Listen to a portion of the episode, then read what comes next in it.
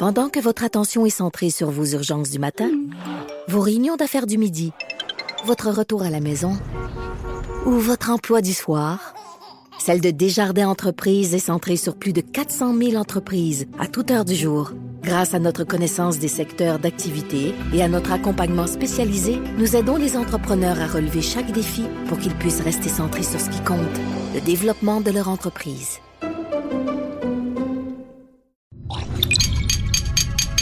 Cube Radio.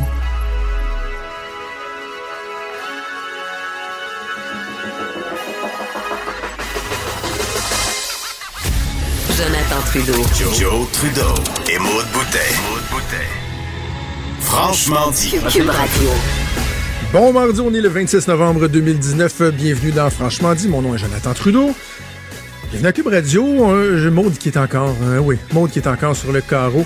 C'est Mathieu Boulay qui est avec moi en remplacement de Maude. Salut Mathieu. Bon matin. Euh, Fred, si tu veux bien, on va fader rapidement la trame parce qu'il y a les Teamsters qui sont en train de faire un point de presse. On va aller à LCN directement. Ça, le propane, c'est pas nous autres qui avons choisi de ne pas le transporter. Hein?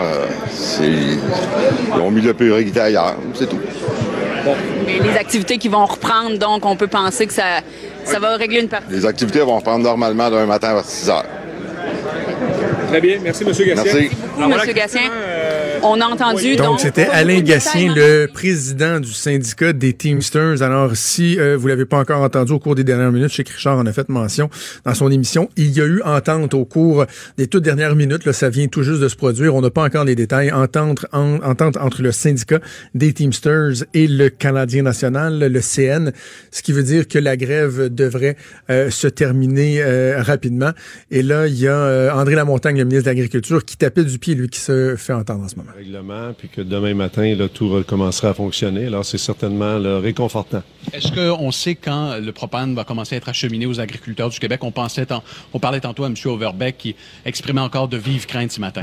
Ben, ma compréhension cet après-midi, mon collègue ministre d'énergie, là, le ministre Julien, va euh, normalement va faire un point de presse là, pour parler un peu là, de la séquence là, pour euh, la remise en marche, on veut, de l'approvisionnement au Québec. On va avoir davantage d'informations cet après-midi à ce niveau-là. La pénurie de propane a engendré une pénu- euh, un problème de, de- de grande échelle. Les producteurs ont besoin du soutien du gouvernement. Aujourd'hui, est-ce que vous allez euh, annoncer de l'aide, de l'aide financière et répondre euh, aux préoccupations des agriculteurs? La rencontre d'aujourd'hui, qui est prévue depuis déjà plusieurs jours, c'est qu'on s'assoit ensemble tout le monde, qu'on regarde l'état des lieux.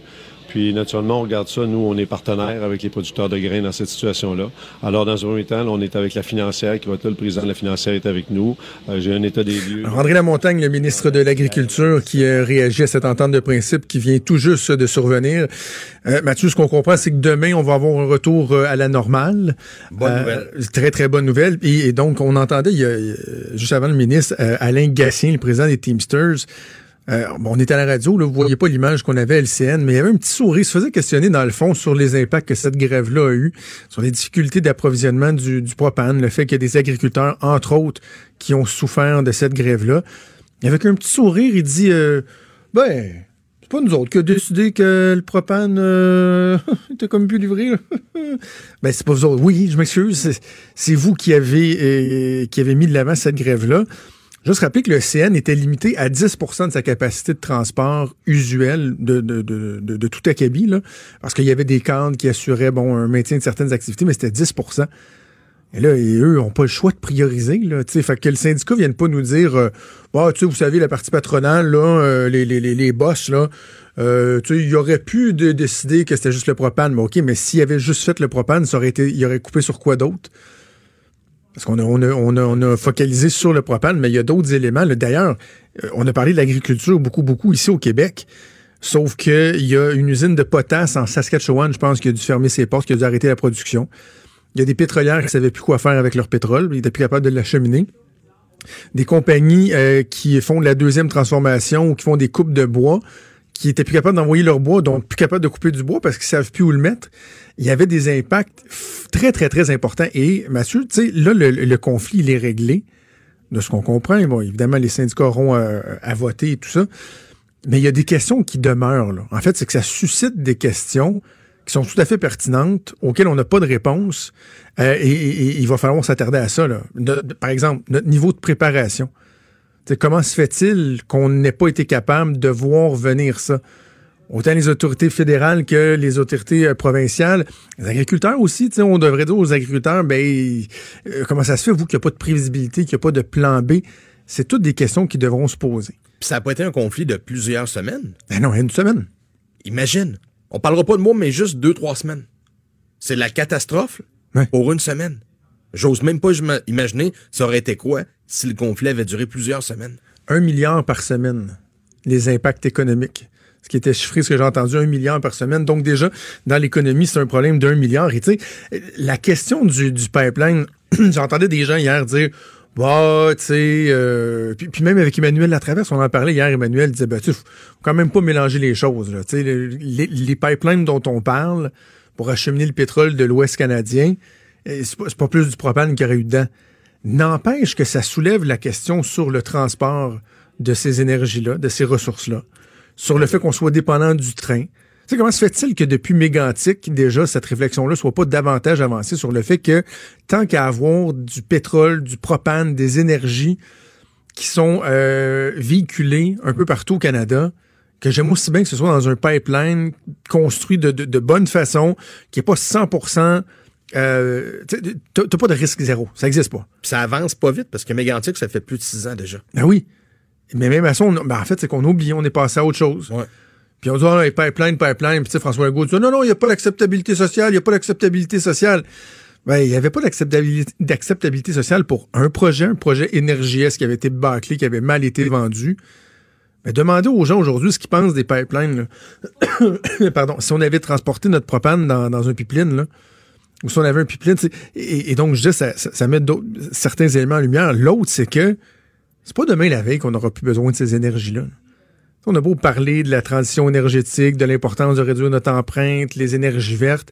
Les agriculteurs qui utilisent du propane pour chauffer les petits veaux, là, ou pour sécher le grain, là, ils vont encore en avoir de besoin pour 5 ans, pour 10 ans, pour 15 ans, pour 20 ans. Tu sais, ces énergies-là, c'est-tu pour 20, 40, 50, 60 ans qu'on va en avoir de besoin? Je sais pas, mais on, on en a de besoin.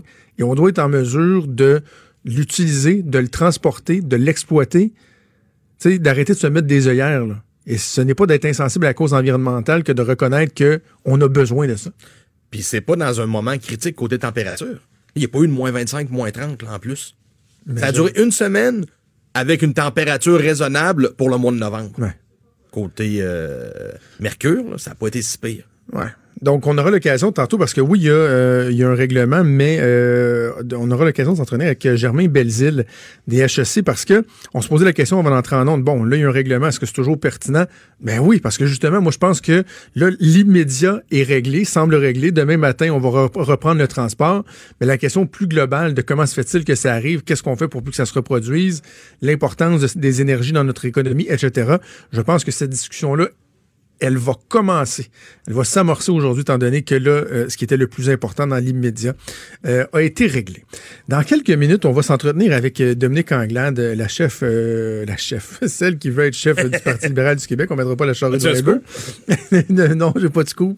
non, en fait, on sait qu'elle qu'elle- elle- elle le veut, elle le souhaite ardemment. Et j'ai bien hâte de l'entendre sur euh, ce qui se passe dans l'environnement public et médiatique depuis 48 heures à peu près. Je le disais à Richard dans la transition entre nos deux émissions, je trouve ça révoltant, odieux, honteux d'entendre et de lire certains des commentaires que j'ai pu voir, que ce soit de gens qui commentent l'actualité que de monsieur, madame, tout le monde qui s'expriment sur les médias sociaux.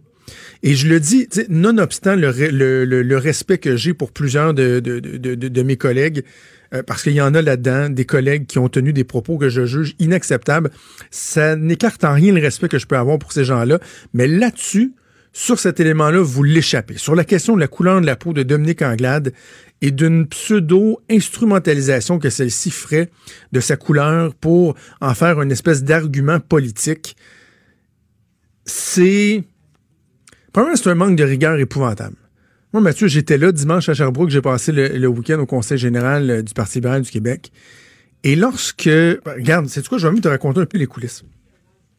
Dans la salle de presse, à quelques occasions, avec, avec les collègues des médias, puis à un moment donné, j'ai des collègues qui se sont questionnés, qui ont dit, tu sais, il y a eu deux chroniqueurs euh, dans deux dans deux médias différents, Michel David dans le Devoir, Denis Lessard dans la presse, qui, dans une chronique le matin, font référence euh, au fait que Mme Anglade est une représentante des communautés culturelles, donc évidemment qu'elle a la peau noire, et qu'il y a des sources anonymes, tu sais, qui sont pas nommées au Parti libéral du Québec, qui se demandent si c'est pas un obstacle, dans certains coins du Québec, ça peut pas être un obstacle. Moi, personnellement, je te dis tout de suite, je l'ai pas entendu, ça. Je sais pas de qui ils ont entendu ça. Euh, je remets pas en doute la, la, la, leurs compétences. C'est des journalistes euh, rigoureux. S'ils l'ont écrit, c'est parce que quelqu'un leur, leur a dit. Je fais juste dire que moi, moi, je l'ai pas entendu. Et il n'y a pas de nom. Donc, mes collègues journalistes se, se questionnent en se disant, est-ce que est-ce que c'est pertinent de lui poser la question à Mme Anglade? Parce qu'après tout, il y a deux chroniqueurs de, de, de, de, de carrière très en vue qui abordent cette question-là. Donc, est-ce que c'était beau ou est-ce qu'on peut aborder la question avec, avec la candidate? Moi, j'échange avec mes, avec mes collègues, je dis, ben, c'est délicat, mais je pense que tout peut se dire quand c'est bien dit. Euh, et, et, et, donc, la, la, conclusion à laquelle mes, mes, mes, collègues en sont venus, et ils ont questionné Mme Anglade, et ça a été fait très correctement, avec délicatesse, avec doigté, mais ce que je peux vous dire, c'est que Mme Anglade, clairement, était inconfortable de répondre à ces questions-là à un point tel que ça a pris une relance, deux relances. Tu sais, ça n'a pas été une instance comme quand tu vois des fois là, des journalistes cuisiner là, un policier qui est dans une gestion de crise. Mais tu sais, vraiment, comme c'était pas clair dans sa réponse, ils ont demandé des précisions, ben, elle a fini par, par s'exprimer. Donc, il y a des journalistes qui ont fait leur travail et il y a une candidate qui, elle, a fait son travail de répondre aux questions. Parce que c'est ça, sa job. Et là, bon, donc, la conclusion, c'est que Mme Anglade dit oui, je, je pense qu'au Québec, on est prêt pour avoir une chef de parti, une première ministre euh, de couleur. Donc, ça, c'est une chose. Là, à partir de là, tout le monde peut s'exprimer, là. Moi, je peux choisir que, je, à, la base, je trouve que c'est un non-débat. Que dans ma tête, c'est clair qu'on est rendu là en 2019 et qu'on devrait pas avoir à se poser la question, là. Effectivement. Tu sais, hier, j'en ai pas parlé de ça. Dans ma tête, c'est un non-débat. Je comprends que, bon. Donc, on peut s'exprimer là-dessus.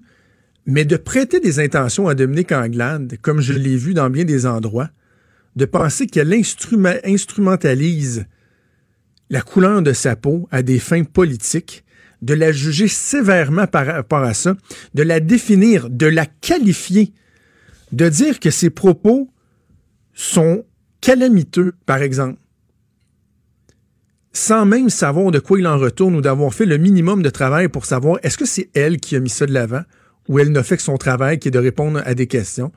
Je disais quelqu'un sur Twitter qui me disait, ben, avec qu'à pas répondre, ben oui. Puis après ça, on reprochera aux, politiciens de ne pas répondre aux questions. Je trouve que sur une question aussi sensible que ça, je le répète, c'est odieux de prêter des intentions à une personne. Sans compter que là, il y a des centaines, je dis des centaines, c'est des milliers de gens qui commentent sur les médias sociaux. Moi, j'ai juste vu quelques publications, là, j'ai même pas envie de nommer les gens. C'est pas du règlement de compte, je le dis. La plupart des gens à qui je reproche ce qui, ce qui, ce qui est dit, c'est des gens que je respecte de façon générale. Mais là-dessus, vous l'avez échappé solidement. Solidement. Parce que là, il y a des centaines de personnes qui commentent ça. Et d'ailleurs, à travers le tas, j'ai vu des commentaires assez racistes, merci. Tu sais, qui, qui laissent démontrer que même si on dit, wow, on est rendu ailleurs, il, il, reste, il, y, il y, aura toujours une petite poche de résistance de colons, là. Des crétins, minorité, des imbéciles. Une grande racistes. minorité, mais il y en a pareil. Ça, c'est sûr. Voilà. Donc, j'espère, j'espère, puis je vais, euh, dans les prochains instants, je vais questionner Dominique Anglade là-dessus. J'espère qu'on pourra tourner la page et que même, idéalement, ben, peut-être certains pourraient, euh, pourraient euh, préciser leurs propos, les amender, voire même s'excuser. Mais j'espère que c'est la dernière journée qu'on parle de ça. Là. La couleur de la peau, puis de, de, et surtout, surtout que je veux plus entendre ou lire que Mme Anglade utilise ça. Là. Mme n'a jamais fait ça depuis qu'elle est dans la politique. Elle n'a pas commencé davantage.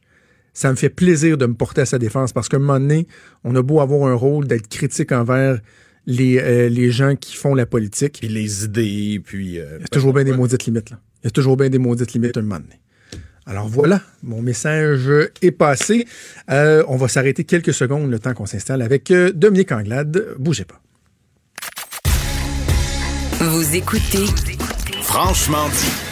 Alors, on le sait, la course à la chefferie au Parti libéral du Québec est officiellement lancée. Il y a deux candidats pour l'instant qui s'affrontent, Dominique Anglade et Alexandre Cusson. On a beaucoup entendu M. Cusson euh, au cours des derniers jours, entre autres, il est en entrevue avec Benoît Dutrisac. On tente de le connaître, de savoir ce qu'il a à offrir aussi, mais il y a l'autre candidate, il y a Dominique Anglade, qui a bien des choses à dire et j'ai l'occasion, la chance de la recevoir euh, en studio, la députée de Saint-Henri-Sainte-Anne, Dominique Anglade. Bonjour. Bonjour. Bon, on, on va nettoyer le- le- la place tout de suite en commençant, là, parce que depuis dimanche, depuis le Conseil général, il y a une question qui a retenu beaucoup l'attention, et c'est la question de la couleur de votre peau. Euh, moi, j'étais là dimanche au Conseil général à Sherbrooke. Il y avait deux chroniqueurs qui avaient parlé d'un certain malaise dans les rangs du Parti libéral, euh, des gens qui auraient des craintes que ça passe pas. Mais bon. Et là, vous avez eu des questions. Moi, je l'ai vu. Vous n'étiez pas à l'aise de répondre à ces questions-là. Ça vous tentait pas d'aller là. Mais les journalistes ont fait leur travail. Et là, il y a des gens, que ce soit des chroniqueurs, euh, des, gens qui observent, euh, qui s'expriment sur, sur les médias sociaux, qui vous reprochent d'instrumentaliser la couleur de votre peau, de le faire à des fins politiques. Qu'est-ce que ça vous fait de voir ça? Ben, écoutez, je pense que les gens qui me, qui me connaissent savent très bien comment, co- comment je suis, comment je me comporte. Euh, j'ai, euh, je suis très fière de mes origines. hein. Mes parents étaient Oui. des, des- des Haïtiens qui sont venus s'installer au Québec il y a, il y a 50 ans, puis justement qui sont arrivés au Québec, euh, à Québec, justement, euh, il, y a, il y a 50 ans ici. Euh, mais jamais, c'est pour, pour moi, la question fondamentale, c'est quel leader est-ce qu'on veut avoir pour le Parti libéral du Québec, euh, qui va avoir les meilleures idées, qui va être le plus rassembleur, qui va vraiment porter euh, un message, puis porter une volonté, une ambition pour le, pour le Parti libéral du Québec, beaucoup plus de savoir la couleur, euh, son orientation sexuelle, etc. Donc, c'est c'est pas de- c'est pas mon style de jouer dans ce film là et c'est pour ça que quand la question m'a été posée bien évidemment je vais répondre parce que naturellement on me pose une question. Ah oui. je réponds. Moi je suis une personne assez directe assez franche. Je veux dire je veux je veux pouvoir euh, euh, donner euh, donner mon point de vue. Puis on m'a posé la question est-ce que vous pensez que euh, le Québec euh, le Québec est prêt pour une femme noire? Ben, je- euh, à cette question-là, je réponds, euh, je réponds oui parce que je pense Ce qui semble est être une évidence. là. Euh, on est ailleurs, puis euh, et, et- et puis je pense que les, les gens, ce qu'ils veulent d'abord et avant tout, c'est avoir un leader dans lequel ils ont confiance. Maintenant, le reste, là, ça, je peux pas contrôler, euh, comme, comme vous savez, Jonathan, je peux pas contrôler tout ce Mais quand même, ça, vous trouvez pas que ça en dit long que des gens soient prompts comme ça à réagir, à définir, à vous critiquer, alors que ça, je, je peux pas reprocher à tout le monde de ne pas avoir été à Sherbrooke. Moi, il y, y a des fois où je commande des trucs, évidemment, je suis pas là, mais au moins de faire un minimum de, travail plutôt que de rapidement tomber dans une attaque qui, je trouve, moi, je me mets à votre place, je trouve ça, je trouve ça blessant de voir que des gens vous accusent d'instrumentalité, d'instrumentaliser des, des éléments qui n'ont rien à voir avec la politique Oui. pour faire des gains, je trouve ça épouvantable. Oui, mais d'un autre côté, euh, oui, euh, je vous entends là-dessus, puis souvent on trouve qu'il y a, mais, mais sur ce sujet-là, sur d'autres sujets, qu'il y a des dérapages, puis qu'on contrôle pas tout le, on n'est pas capable de contrôler tout le message non plus. C'est dans l'espace public maintenant. Euh, mon rôle, c'est, à mon avis, c'est de dire comment ça s'est passé, c'est de l'expliquer, puis aussi de passer à l'essentiel. Puis l'essentiel pour moi là, ça va être vraiment le contenu. L'essentiel pour moi, ça va être vraiment de vouloir faire ce qu'on veut. On s'entend. Parfait. On passe à autre chose. Ouais. Je voulais, je voulais, je Mais, voulais- mais, on fera pas 10 minutes là-dessus parce que j'irai à l'encontre de ce que euh, je prône. Parlons donc euh, des idées. Euh, Alexandre Cusson s'est euh, présenté au, euh, au Conseil général en fin de semaine. Tu sais, votre avis sur son arrivée, parce qu'on est plusieurs à s'être exprimés sur le fait qu'on se serait attendu à davantage. Vous avez lancé peut-être une petite pointe dimanche sur le fait que encore faut-il qu'il y ait des idées. Avez-vous été déçu de, de- du fait qu'il qu'il arrive là les Ben, mains je pense vides? que la course va être longue. On a sept mois en avant, de, en, en avant de nous, avant qu'il y ait euh, la finalisation de, de- la course. Donc, il a l'opportunité de présenter ses idées. Puis, honnêtement, je veux faire une campagne euh, à la hauteur de, de ce que je crois que devrait être le Parti libéral.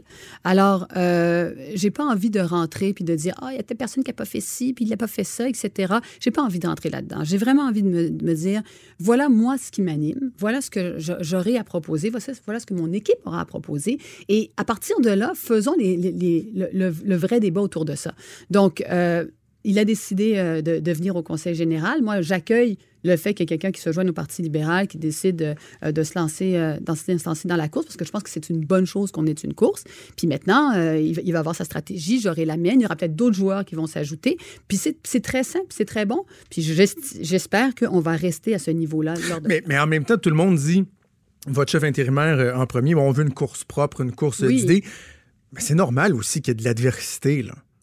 Je veux dire, vous, vous êtes en compétition, je comprends, vous êtes dans le même parti, après ça, tout le monde devra travailler ensemble. Ouais. Mais ça demeure une course à la chefferie. C'est normal que ça, ça brasse un peu. Euh, c'est normal que ça brasse un peu, puis c'est normal que euh, puisse euh, on puisse critiquer de part et d'autre ce qui est proposé. Mais si on on, est au jour- on est au jour 3 de la campagne, là, je veux dire euh, officiellement, euh, je- comme je dis, je pense que la campagne est longue, donc préparons-nous à avoir les le, le- le bon niveau de débat. Puis parlant de bon niveau de débat, euh, depuis le 27 juin, moi, j'ai décidé d'être sur le terrain, d'aller faire la tournée des régions du Québec, d'aller à la, la rencontre des gens pour pouvoir entendre leur opinion, entendre leurs propositions, les impliquer dans l'équipe pour les propositions que l'on va faire. Puis vendredi dernier, pour moi, c'était important euh, de présenter euh, les grands axes de ce que je voulais euh, accomplir à titre de chef du Parti libéral. Et, euh, et j'en ai présenté trois. Euh, notamment autour du militantisme, la charte des régions à laquelle je crois énormément et euh, tout le, le- le volet du nouveau pacte économique qu'on a besoin de faire pour l'environnement. Et là, ce que je vais vouloir faire, c'est bonifier euh, cette plateforme euh, cette plateforme avec les militants qui vont être impliqués. Donc, c'est ça pour moi le, le véritable travail OK. qu'on a besoin de. Parlons de certains de, de- de ces éléments-là, justement, dans, dans ces axes-là. Vous parlez du pacte des régions. Moi, j'ai dit, je me défile pas, là, vous me connaissez, j'ai dit que vous aviez deux talons d'Achille, dont un qui était celui de l'étiquette montréalaise. Je le sais que vous travaillez fort, vous allez en région, mais, mais on dirait que ça, ça colle. Alors, quand on parle des régions, Qu'est-ce que, quel est votre message? Comment vous, vous pouvez le, le- le vendre, cet intérêt-là que vous avez, l'attention que vous voulez porter aux Ben, régions? premièrement, la- les, les régions, là, c'est pas quelque chose de nouveau qui est pour moi. Là, j'étais impliquée, euh, Fédération des chambres de commerce. J'étais, je, je vais juste revenir quand j'étais à l'université, on faisait une compétition québécoise dans toutes les régions du Québec. Euh, c'est pas quelque chose, c'est pas un phénomène. Oh, aujourd'hui, je vais être chef du Parti libéral, puis oh, je découvre où est euh, Chicoutimi. Pas Ah du tout. Hein? J'ai fait, j'ai, mon père était, euh, mon père était géographe, puis on nous a amenés dans différentes parties du Québec. On a, alors. je- la, le tour, la tournée que je fais cet été, là, c'est pas une nouvelle tournée, c'est la continuité de plein de tournées que j'ai faites par le passé et des entrepreneurs, là, j'en connais partout, des gens dans, dans le secteur, euh, euh, dans le secteur du manufacturier, dans différents secteurs d'activité, dans toutes les régions du Québec. Puis quand je regarde euh, des députés qui ont été là pendant, je pense à Germain Chevary euh, aux îles de la Madeleine, qui a été là pendant euh, plus de huit ans. Quand je pense à un Serge Simard qui a défendu la région du Saguenay-Lac-Saint-Jean pendant plus de huit ans. Quand je pense à un Norbert Morin dans Côte-du-Sud euh, qui a été député pendant de nombreuses années. Ou un Guy Bourgeois en Abitibi. Puis ils viennent me dire, Dominique, nous, on va t'appuyer. Puis on va t'appuyer parce qu'on sait que tu es capable de représenter, non seulement que tu es capable d'être à l'écoute, parce que c'est une de mes forces, c'est d'être à l'écoute, mais l'autre force que j'ai, c'est de convertir cette écoute en action concrète. Et ils m'ont vu à l'œuvre. Ils m'ont dit, tu sais, jamais me disait, j'ai vu ce que tu as fait aux îles de la Madeleine pour des projets qu'on voulait défendre, puis comment tu t'y es pris. Alors, moi, je crois en ta capacité de le faire. Pour moi, ça vaut de l'or parce que ce sont des gens qui ont vu le travail que je suis capable de faire sur le OK, terrain. mais concrètement, qu'est-ce qu'on peut faire? Parce qu'Alexandre Cusson, dans le peu qu'il nous a dit parler, par exemple, de décentralisation, moi, j'étais en politique en 2003-2004, puis déjà, on disait, ah oui, on va décentraliser, on va décentraliser. D'un, pourquoi ça se fait pas? De deux, est-ce que c'est la clé, puis comment on le fait? Bien, je pense que dans la charte, dans la charte des régions, si on parle de la, de la charte des régions, euh, on a beaucoup de programmes qui sont des programmes mur à mur. hein, euh, pour toutes les régions. Alors que la réalité, présentement, euh, si on prend les îles de la Madeleine, ils ont beaucoup d'enjeux avec l'érosion des berges. Euh, ils ont une entreprise qui est hyper importante, c'est CTMA. Il faut lui donner tous les outils de développement à cette entreprise-là qui a 500 employés, alors que les îles, c'est quoi? C'est 13 000 personnes peut-être? Alors, voir de quelle manière on va utiliser les leviers qu'ils ont présentement aux îles de la Madeleine pour qu'ils puissent se développer. Si on va en Abitibi, euh, tout le secteur minier puis les équipementiers qui sont là, comment est-ce qu'on les accompagne, ces équipementiers-là, pour qu'ils puissent aider les mines, mais également rayonner à l'international? Parce qu'on a une, une compétence extraordinaire chez les équipementiers qui font beaucoup de travail aussi niveau de- au niveau de l'environnement. Mon point, c'est que dans chacune de nos régions, on a des forces sur lesquelles on doit miser. Et euh, on ne peut pas faire du des programmes mur à mur. Alors, dans la charte des régions, on veut identifier euh, toutes les particularités de chacune de nos régions. On veut pouvoir les mettre de l'avant. On veut pouvoir parler d'agriculture. L'agriculture, à mon avis, c'est un segment qui a été laissé trop longtemps pour contre. Euh, hier, j'étais avec les agriculteurs, justement, avec tout ce qui se passe Ben avec oui. le- CN. J'étais avec des agriculteurs de, de la Mauricie, du centre du Québec, bon, de l'Outaouais, puis qui me racontaient euh, ce qu'ils vivaient. Il faut que l'on réfléchisse réellement à l'accompagnement qu'on va faire pour nos agriculteurs, mais dans, dans, dans chacune de ces régions-là. OK. Mais, euh, donc, ça nous amène à la transition énergétique. Parce que vous voulez qu'on puisse faire une adéquation entre l'environnement et l'économie. Euh, mais il y a quand même un, constat qui se fait depuis la grève du CN, c'est qu'on se rend compte que la transition énergétique, elle devra se faire elle va prendre du temps. On a encore besoin de certaines énergies, Oui. que ce soit le propane, que ce Oui. soit le pétrole. On a besoin de bouger ces matières-là. Qu'est-ce que ça vous dit au cours des derniers jours sur, sur, sur le constat qu'on doit faire? ben, ben, c'est sûr qu'on va avoir des, euh, des besoins énergétiques dans les prochaines années qui ne sont pas des énergies euh, euh, propres et, et- et renouvelables. Mais moi, je prends le problème, moi, je prends le problème à l'envers. Le, le nouveau pacte économique qu'on veut mettre de l'avant pour le climat, c'est de dire l'hydroélectricité a été un pilier de développement économique pour nous. L'environnement doit devenir un pilier de développement économique pour nous. Alors, ce que ça veut dire, ça, ça veut dire qu'on ne peut plus considérer l'environnement comme étant la responsabilité du ministère de l'Environnement. Ça n'a aucun sens. Ça n'a aucun sens.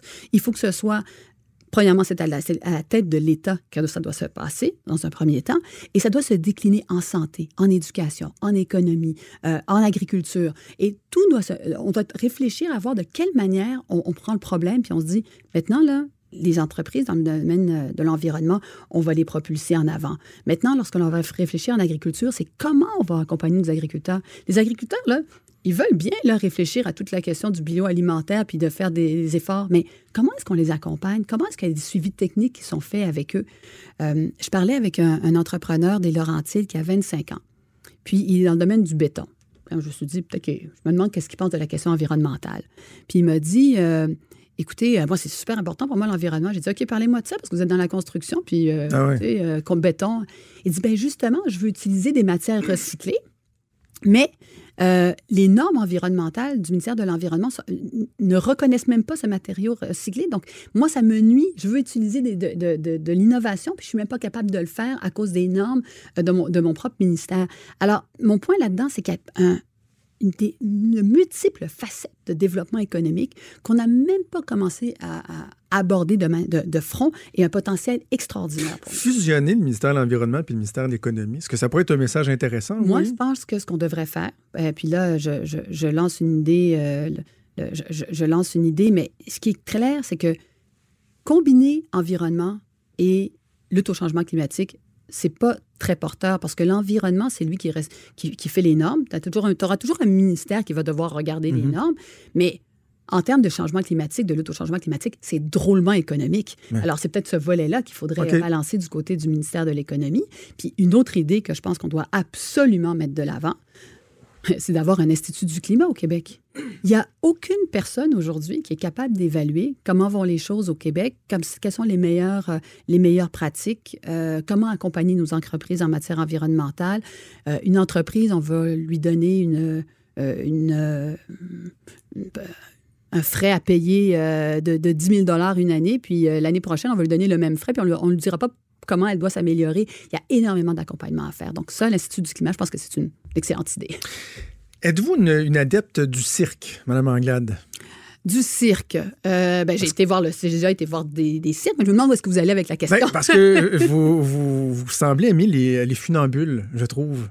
Dans le dossier de la laïcité sur la loi Ah, 21, sur j'ai l'impression que ouais, vous marchez sur une ligne, là, sur un fil très, très mince pour tenter de, de, de, de ménager euh, les, les deux parties, c'est-à-dire ceux qui veulent vraiment de la Oui. laïcité, ceux qui prônent le multiculturalisme.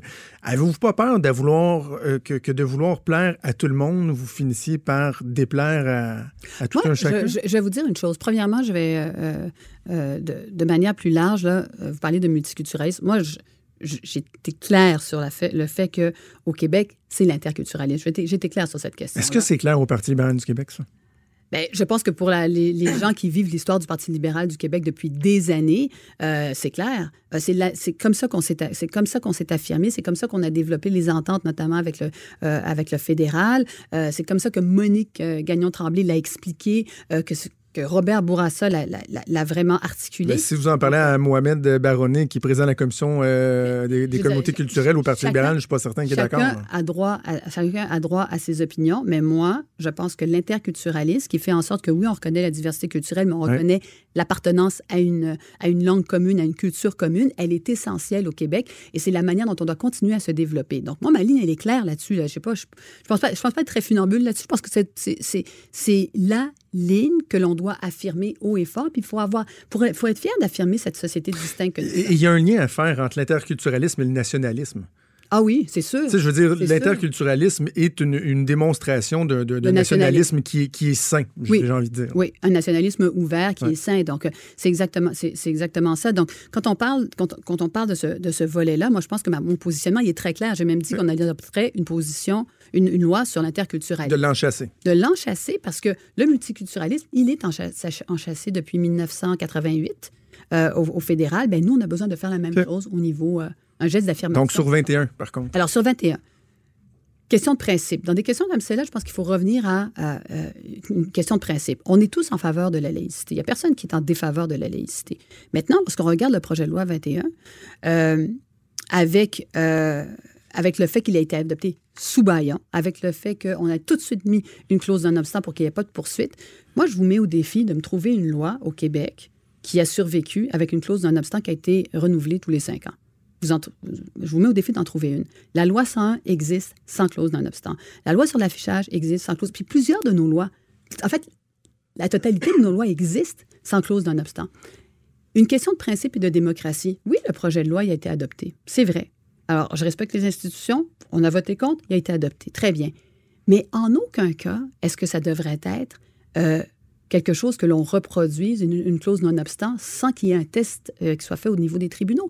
Elle doit Mais, mais si les tribunaux euh, exigeaient qu'elle soit amendée ou carrément euh, discartée, dans quelle direction vous iriez? Ben, Est-ce qu'on la, garde? Est-ce qu'on garde la base de cette loi-là? Moi, ou- moi, je pense que la première chose à faire, c'est faire le test des tribunaux, puis après ça, tout ce qui va découler de ça. Moi, je ne peux pas vous dire ce que les tribunaux vont dire. Je ne peux pas vous dire, puis je pense que vous ne pouvez pas me le dire non plus. On ne sait pas où vont loger les tribunaux. Alors, mais ce qui est une chose qui est claire pour moi, c'est que dans un processus démocratique, on veut avoir l'opinion de nos tribunaux pour savoir où s'orienter. Est-ce que c'est une bonne loi, selon vous? Ben, écoutez, on a voté contre, alors je ne peux pas dire que c'est une bonne loi.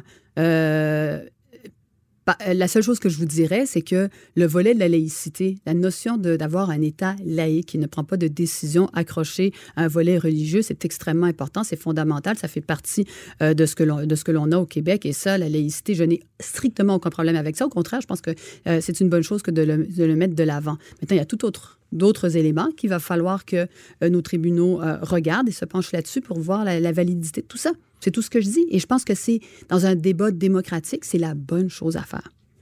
Dernière question avant qu'on se laisse. La crainte d'être, étiqueté comme un chef, ça, ça- ça s'appliquait à M. Cusson aussi, ou euh, dans, dans votre cas, une chef de transition. Est-ce que, est-ce que vous l'avez, cette préoccupation-là, avec un gouvernement qui, qui semble bien en selle, qui est confortable dans les, dans les sondages?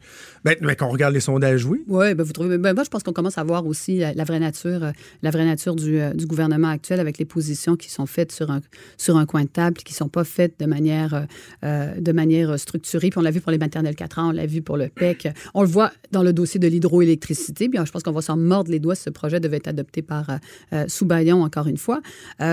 Mais à votre question spécifique, savoir euh, le chef de transition, moi, je regarde ce qui se passe au sud de la frontière, je regarde ce qui se passe en Europe, je regarde ce qui se passe euh, euh, en Ontario. Est-ce qu'il y a quelqu'un aujourd'hui qui peut vraiment prédire ce qui va se passer au Québec dans les trois prochaines années? Euh, S'il y en a un, ben bien, bien, je, je- lui dis chapeau, bravo.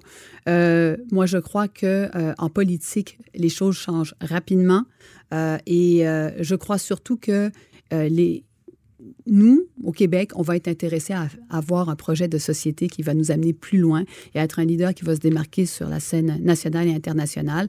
Et, euh, et j'y crois, j'en suis profondément convaincue, puis c'est la raison pour laquelle je me présente. Il est franc et nuancé. Jonathan Trudeau. La politique lui coule dans les veines. Vous écoutez Franchement dit. Alors, après sept jours de grève, finalement, il y a eu euh, entente de principe au cours des dernières minutes entre le CN et le syndicat des Teamsters. Mais je le disais en ouverture d'émission, n'empêche que ça soulève un tas de questions. Et même qu'il y a des débats qui doivent avoir lieu, qui devront avoir lieu à partir du moment où la crise dans l'immédiat, elle est réglée. Il faut penser au futur, il faut penser à notre degré de préparation, notre relation avec les énergies, le transport des énergies. Et c'est ce qu'on va faire avec euh, Germain Belzile, qui est professeur au département d'économie appliquée au HEC. Monsieur Belzile, bonjour. Bonjour. Euh, Êtes-vous d'accord avec euh, cette affirmation-là d'entrée de jeu que euh, bien que le- la crise soit réglée dans l'immédiat, que les agriculteurs pourront recommencer euh, à sécher le grain, à chauffer euh, le, le- leur bâtisse et tout, il reste qu'il y a une discussion beaucoup plus globale qui doit avoir lieu absolument? Ah, absolument. Euh, Vous avez tout à fait raison. On vit dans une société qui est extraordinairement euh, complexe. Euh, et on utilise, euh, à cause de cette complexité-là, on utilise plein de sources d'énergie différentes et tout- toutes sortes de moyens de transport différents. Et cette diversité-là, ben, c'est une, c'est une assurance pour nous, dans une grande mesure, euh, euh, contre, contre des problèmes ponctuels qui peuvent arriver dans un secteur ou un, un autre. Et puis, plus on est diversifié au niveau des sources d'énergie, plus on est diversifié au niveau des moyens de transport, ben, plus on est en sécurité. Et puis là, on l'a vu, que- on, l'a- on l'a vu, a- on Ouais. dépendait d'une, euh, on dépendait d'un moyen de transport seulement pour le, pour le, pour le propane, puis ça, ça mis dans le pétrin. C'est c'est très intéressant ce que vous mentionnez là. J'avais pas vu cet angle-là sur la diversification des sources d'énergie. Donc, non seulement être capable d'avoir accès à l'énergie, de, la, transporter, mais de pas, tu sais, la bonne vieille expression, de pas mettre nos œufs dans le même panier. Donc, de, de, se concentrer juste sur un type ou deux types d'énergie. Donc, d'être capable d'avoir accès à d'autres énergies lorsqu'il y a une rupture ou un problème d'approvisionnement avec une source d'énergie. Eh, Exactement. Puis euh, d'ailleurs, c'est impossible de penser à une, seule source d'énergie, soyons, soyons clairs. Mais imaginons qu'on passe à 100% à l'électricité, ce qui est quand même impossible. Mais imaginons. Puis euh, imaginons qu'il y a une panne électrique qui dure une semaine. Je veux dire, c'est pas du, c'est pas du jamais vu cette chose-là. On fait quoi? On n'a plus d'énergie du tout, du tout euh, au, au Québec. Je veux dire, euh, c'est c'est le genre de questions qu'on doit se poser, euh, surtout euh, avec l'espèce de mode là, de, de, du tout électrique maintenant. là. L'électricité, c'est quand même 36 de notre euh, de, de notre consommation d'énergie euh, primaire au Québec. Mais les produits raffinés du pétrole, c'est 40 et puis les le, le propane, c'est à peu près 1 Le charbon, 1 On a des, des biocombustibles aussi. Ben, du gaz naturel, 15 Donc, on est diversifié, et puis cette diversité-là, ben, il faut la respecter. Et puis, il faut, euh, faut, faut comprendre que c'est pas, c'est pas un problème, c'est une source, au contraire, d'assurance pour nous. Donc là, on parle du propane, vous l'avez dit, seulement un, 1 quoi. C'est très, très, euh, très, c'est faible, dans le fond. Là, on a vu, on a vu l'impact que ce pourcent-là avait. Donc, imaginons une faible, situation c'est faible, c'est faible globalement, mais en agriculture, c'est 14 OK, Donc, mais, rien, mais, mais il, il- mais il reste qu'on a mis euh, l'accent beaucoup sur l'agriculture, avec raison, avec le sort des agriculteurs, mais euh, ce qu'on commençait à parler euh, au Québec, c'est ce qui se jasait aussi ailleurs dans, dans le Canada, une usine de potasse qui était plus en mesure euh, d'opérer. J'ai vu une usine de, de gypse, des, des, des endroits où on fait de la coupe de bois, qu'on on, on devait cesser la production, euh, faute d'être capable de transporter ça. Bref, ça, ça avait des impacts dans plusieurs secteurs. Et le propane, vous dites 1 donc imaginons un instant que ce soit le pétrole qu'on soit plus capable d'acheminer. Ah, ben là, ça serait une, ça, ça serait une vraie catastrophe, hein, parce que c'est 40% de notre énergie contre 1% euh, Alors là, évidemment, il n'y a, plus rien qui est livré. Les épiceries seraient vides euh, dans, la, dans les deux, trois jours. Il n'y aurait plus rien dans les épiceries. Euh, je, veux- je veux dire, on- ça serait la famine. C'est pas compliqué dans les villes. là. Les gens à la campagne seraient un peu moins pires, j'imagine, mais à, à la ville, là, ça serait de la, la famine ra- rapidement. là. Et, et, et, euh, à cet égard-là, tout- toute la discussion actuelle avec euh, avec la venue de Greta Thunberg, entre autres, là, sur la transition énergétique la plus rapide qu'il faut faire pour sortir, des- pour sortir du, du pétrole, ben euh, il faut euh, il faut prendre un peu de recul là-dessus. Là. Euh, euh, on l'a vu, une rupture de, de une semaine à peine pour un secteur qui euh, ou pour un type d'énergie qui est tout petit, ça amène du chaos. Ben, imaginons qu'on essaie de faire une, une, une, une sortie rapide, forcée du pétrole euh, ou des, des de, ou des de, de- de tous les combustibles fossiles rapidement. C'est impossible. Ça, ça- c'est une recette pour un chaos le plus total. Vous avez parlé d'un pour cent, mais est-ce que le secteur de l'agriculture est le secteur le plus touché? Oui, à 14% tout à fait. Euh, Tout à fait. Mais ça a des, ça a des effets comme euh, des effets de, de domino. euh, c'est parce que euh, quand on euh, on on n'a plus de, de, de, de, train pour transporter le, le, le, le, propane, mais à ce moment-là, il faut utiliser des camions, mais les camions sont utilisés pour d'autres choses aussi. Là. Alors là, ça veut dire qu'il y a d'autres livraisons qui seront pas faites parce qu'on utilise ces camions-là pour, pour, pour euh, d'urgence pour faire quelque chose. Alors, tout est imbriqué dans notre, dans notre, dans notre, dans notre société qui, qui est extrêmement complexe. Ça vaut la peine de le répéter. Là. On n'est pas, il y a 400 ans, là, euh, à une époque où les gens produisaient peut-être 500 biens euh, différents dans l'économie et puis tout était fait à partir des mêmes choses. On vit dans une économie dans laquelle tout est imbriqué. Par exemple, il y a un secteur pétrolier euh, dans la région de Montréal euh, où on fabrique des, des, molécules très spéciales dans l'industrie pétrochimique qui servent partout en Amérique du Nord. S'il arrivait quelque chose à ce secteur-là à Montréal, ça aurait des impacts partout, partout en Amérique du Nord. Donc, on vit vraiment, on est très dépendants les uns des autres, puis on est très dépendants des différents secteurs qui existent dans notre économie. C'est pas une, c'est pas une faiblesse, là. C'est pas, c'est pas comme si on était addict à quelque chose, il faut se débarrasser de ça. C'est plutôt une, une richesse, C'est que ça nous permet d'avoir un niveau de vie beaucoup, beaucoup plus élevé, d'avoir toutes ces sources-là d'énergie. Puis il faut absolument qu'on pense à, euh, à, diversifier nos sources de transport aussi. Puis à cet égard-là, les pipelines, ça ben, devrait pas être la seule source de transport, mais ça devrait être une source qu'on devrait examiner vraiment, vraiment, vraiment sérieusement, sans mettre ça de côté.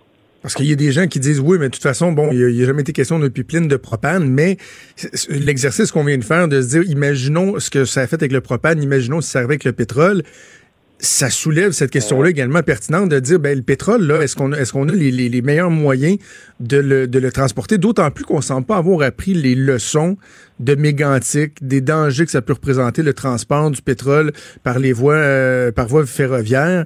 Euh, il y a peut-être des gens qui devraient revoir leur position, à commencer par le premier ministre du Québec. Oui, ben, euh, tout à fait. D'ailleurs, en passant, il y a du le propane qui est utilisé en Ontario, à ma connaissance, il, il provient de l'Ouest par pipeline c'est juste qu'à partir de, de, l'Ontario, il n'y a, de y a plus de pipeline jusqu'au Québec. Et puis on devrait peut-être y penser à le prolonger, ce pipeline-là.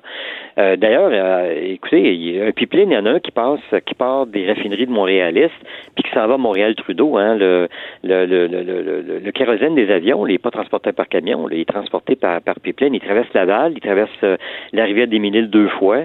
Euh, parce qu'il passe par Laval puis revient ensuite sur l'île de Montréal. Et puis, on n'entend pas parler de ça. On entend parler quand on le ferme, le pipeline, pour des raisons d'entretien, par exemple. Mais là, il y a des dizaines de camions à tous les jours. Je pense que 40 ou 50 camions qui doivent faire la navette euh, entre les raffineries de l'Est puis, euh, puis Dorval, puis, puis Trudeau à Dorval, juste pour les besoins quotidiens des, des, des avions. Et, et ça, c'est dangereux entre nous. Là. si on multiplie les camions qui circulent sur la transcanadienne à Montréal, là, ben, il va y avoir des morts. Là. Je, soyons, soyons clairs. Si, on, se ramassait avec, euh, euh, des milliers de, voyages de camions par année, c'est sûr que ça va créer des morts euh, en bout de ligne. C'est beaucoup plus sécuritaire les pipiennes, en fait. Bon, ben écoutez, on va, on espérer, M. Belzil, que des discussions comme celles qu'on va avoir, que, que nous avons eues, nous, elles se multiplieront et qu'on sera capable d'avoir un débat, une discussion sereine sur des questions fort importantes et qu'il n'y a pas trop de gens qui vont s'enfermer dans un certain dogmatisme, si on veut. Germain Belzil, professeur au département d'économie appliquée au HEC. Merci, c'est toujours un plaisir. Des débats, des commentaires, des opinions. Ça, c'est franchement dit. Cube Radio. on va parler de politique américaine avec le spécialiste Luc La Liberté qui est en studio avec moi à Québec. Salut Luc. Bonjour Jonathan. Bon, euh, Donald Trump se cherchait un conflit. Je cherchais, il trouvait que c'était trop tranquille, ça allait ah, trop bien, ses affaires. passer le temps, ça peut être long, la présidence. Ben oui, ben oui, ben oui, c'est ça. À un moment donné, tu deviens tanné de jouer au golf puis de regarder Fox. Euh, non, mais blague à part, avec ce qui s'est passé à la, marine, avec euh, la, démission, je, veux que tu nous fasses un, bon tour de, de raison, que tu nous expliques cette situation-là qui peut apparaître complexe, mais qui est fort important.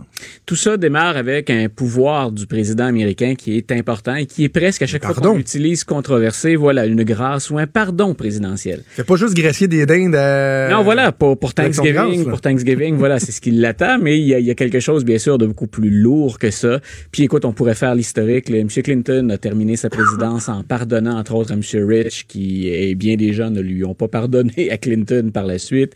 Euh, Obama en avait gracié un grand nombre des, des, détenus qui étaient là pour des peines mineures impliquant la consommation ou vente de drogue, etc. Donc, on pourrait tous les passer. Puis bien sûr, si ces gens-là ont été condamnés, habituellement, il y a eu un procès, euh, il y a eu une décision d'un juge. C'est toujours controversé que de dire, ben écoutez, on abrège une sentence ou on fait disparaître, grosso modo, euh, pas le dossier dans, dans, dans, les annales ou dans les archives, mais cette personne-là peut recouvrir ses droits, sa liberté, etc. Et euh, M. Trump vient de le faire tout récemment dans trois dossiers de gens qui, euh, par un tribunal militaire, avaient été reconnus coupables de crimes de guerre. Et ça impliquait, entre autres, un Navy dont M. Trump, semble-t-il, s'est épris d'affection. Et ce monsieur-là, M. Gallagher, ben, on lui avait fait un procès on l'a d'abord accusé d'avoir ordonné à ses hommes d'ouvrir le feu sur euh, des gens sans raison apparente. Euh, on l'a accusé euh, aussi d'avoir ben, posé à côté de, de Mhm. détenus dans des positions humiliantes. Tout ça pour dire donc que le président dit, écoutez, il y en a trois devant moi, ces trois cas-là, moi j'accorde un pardon présidentiel. Et là, déjà à l'intérieur des rangs de l'armée, mais c'est de plus en plus fréquemment le cas, il peut y avoir parfois hein, une distinction entre le pouvoir politique ou le dirigeant politique, le commander-in-chief, et les gens qui travaillent au Pentagone. Ce serait pas la première fois que des généraux disent, on n'est pas certain que c'est la bonne stratégie, qu'on doit faire ça, mais c'est de plus en plus fréquent. Et on se rappellera d'ailleurs que l'ancien secrétaire à la défense aux États-Unis avait quitté en disant, je ne peux tout simplement plus travailler pour Donald Trump en raison du tort qu'il fait à la politique étrangère américaine. Dans ce cas-ci, on est allé plus loin que ça. Et, ça implique deux personnes pour, nos auditeurs qui, se, tentent de se dépêtrer dans ce dossier-là. Euh, D'un côté, bien sûr, il y a le secrétaire pardon, à la défense actuelle, M. Esper, qui dit Moi, j'ai demandé en fin de semaine dernière euh, à M. Spencer, qui est le secrétaire à la marine, de quitter. M. Spencer, c'est un officier de longue date, comme c'est le cas de bien des gens qu'on retrouve dans l'actualité ces jours-ci. C'est quelqu'un qui a une bonne feuille de route. C'est un serviteur de, l'État qui est fiable, qui est honorable. Et qu'a tenté de faire M. Esper, lui, c'est très clair qu'il ne veut pas, entre autres, que le Navy SEAL Gallagher puisse prendre sa retraite avec tous les honneurs. Il dit, entre autres, il y a des décorations qu'on lui a accordées, et moi, c'est inconcevable que ce gars-là, parce que le président intervient, puisse partir et qu'il n'y ait aucune tâche à son dossier. Oui, est-ce que c'est l'expression dishonorable discharge, que- quelque chose comme ça? Là, le- Voilà. Donc, il y, a- il y a certaines, on lui enlevait pas l'ensemble de ses décorations, de ses médailles ou de la reconnaissance. Parce qu'il faut spécifier que sur les sept accusations, il y en a six qui sont tombées hein, quand même. Voilà.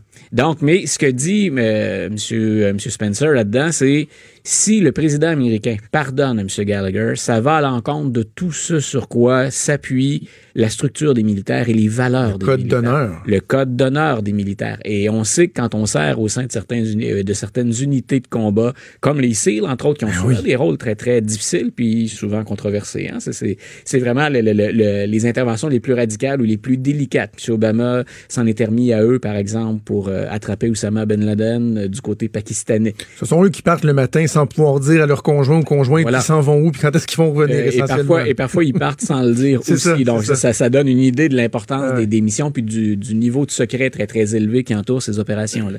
Donc, ce que M. Esper a tenté de faire, et la raison pour laquelle le secrétaire à la Défense dit, ben, tu t'en vas, c'est qu'il a contourné la chaîne de commandement, lui, pour dire à la Maison-Blanche, euh, écoutez, on ne va pas couper la retraite de Gallagher, mais vous ne lui pardonnez pas totalement ce qu'il a fait.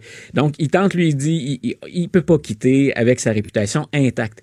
Et là, bien sûr, le secrétaire à la Défense a dit, ben, écoutez, vous avez contourné la, la chain of command, la Ouais. chaîne de commandement. Vous avez tenté par vous-même de vous entendre avec la Maison-Blanche. Moi, je demande votre départ. Mais ce qui est derrière ça, ce que ça cache, c'est le conflit ouvert de plus en plus entre le président Trump, dont les valeurs sont pas, pour rester poli, tout à fait conformes aux valeurs qu'on retrouve chez les militaires. Et je répète, puis on en parlait un petit peu hors d'onde juste avant d'entrer, qu- quand on observe ce qui se passe depuis deux semaines aux États-Unis, c'est très, très clair que M. Trump, pour ses partisans, on va dire, il fait le ménage.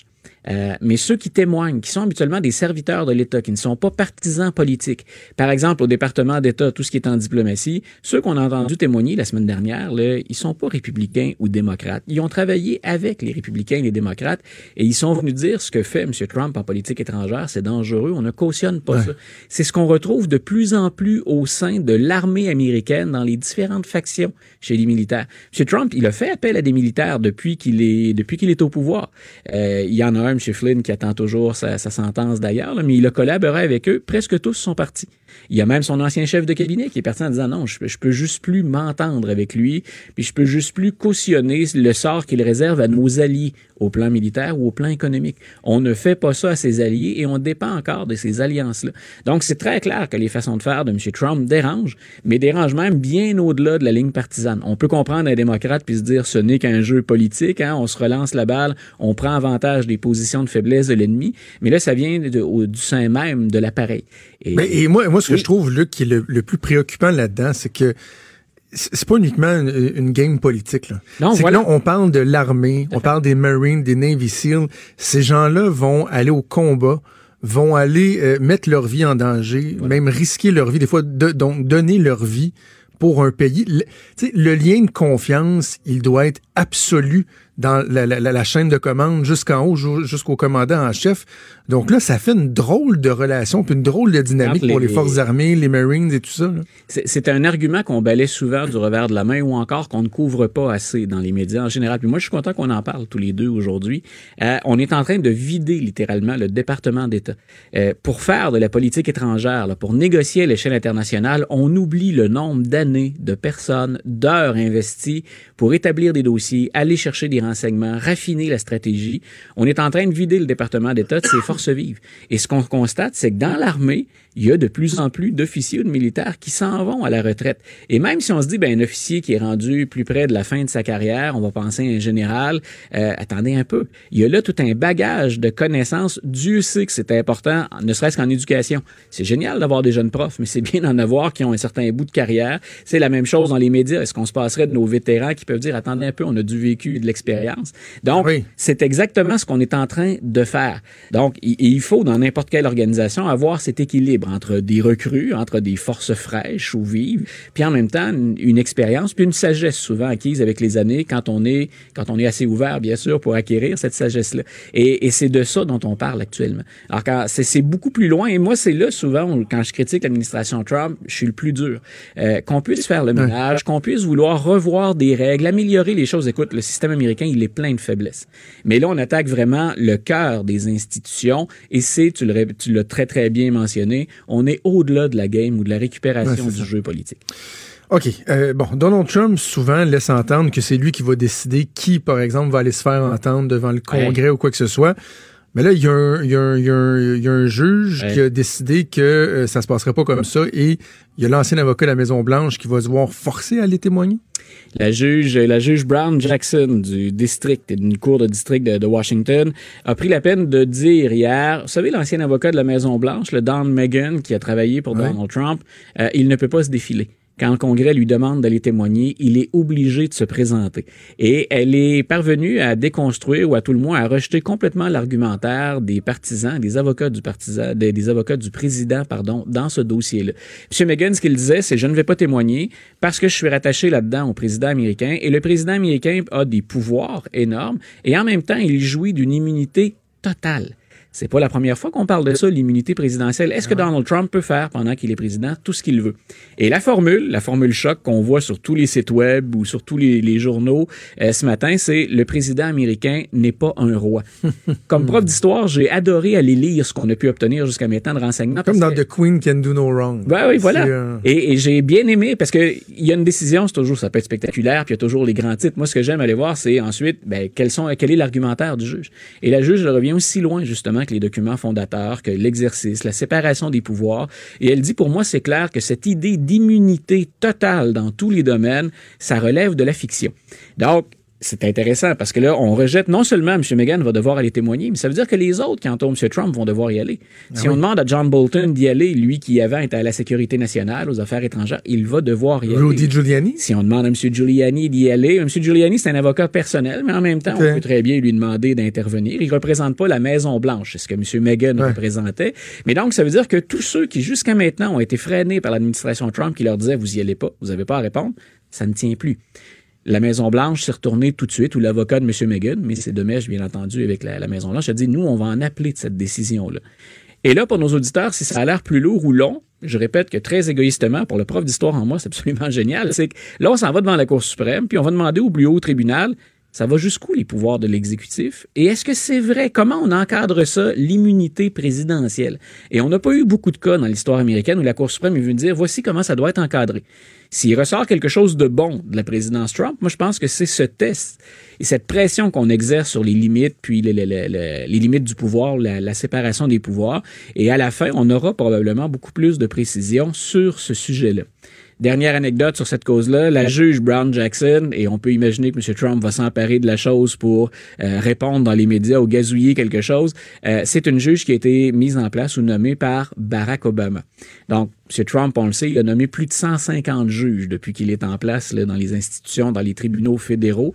Euh, M. Obama avait fait la même chose, c'est une prérogative du président. Mais bien sûr, on va, on manquera pas de souligner le fameux complot, le deep state, l'état profond. Ben oui. Est-ce qu'une juge nommée par Obama est capable d'être objective? Ben oui, c'est ça. Et donc, euh, revers, si on veut, pour Donald Trump. Pierre, par contre, je, vois, je voyais dans les toutes dernières minutes que la Cour suprême, pour l'instant, euh, a, a- a mis un haut là, si on Ouais. veut, là, à la démarche de la Chambre pour avoir les, euh, les, les, détails financiers C'est pas des surprenant. Une Américains. décision, une décision tout à fait normale, c'est qu'on ne l'a pas étudié. Donc, on va pas risquer de nuire dans un dossier, d'interférer dans un dossier sans avoir eu le temps d'étudier comme il faut la preuve. Et euh, c'est parce que je viens de te voir sortir le titre, mais je connaissais, je connaissais un, un peu le, le- le fond de l'histoire. C'est qu'on laisse jusqu'au 5 décembre à l'équipe du président américain pour justifier la démarche, pour étayer leurs preuves. Et à partir du 5 décembre, là, on va se pencher sur le dossier. Donc, ce que M. Trump gagne pour l'instant, c'est du temps. Mais en même temps, c'est une réaction normale de la Cour. On va pas y aller d'une décision rapide ou permettre la divulgation des fameux rapports d'impôts de Donald Trump, alors que si l'argumentaire est bon, on pourrait lui causer un dommage. Donc, c'est une décision qui est tout à fait euh, dans, les, dans les normes. Logique. On- Tout à Parfait. fait logique. Luc, merci. On se reparle Un grand euh, plaisir. jeudi. À jeudi.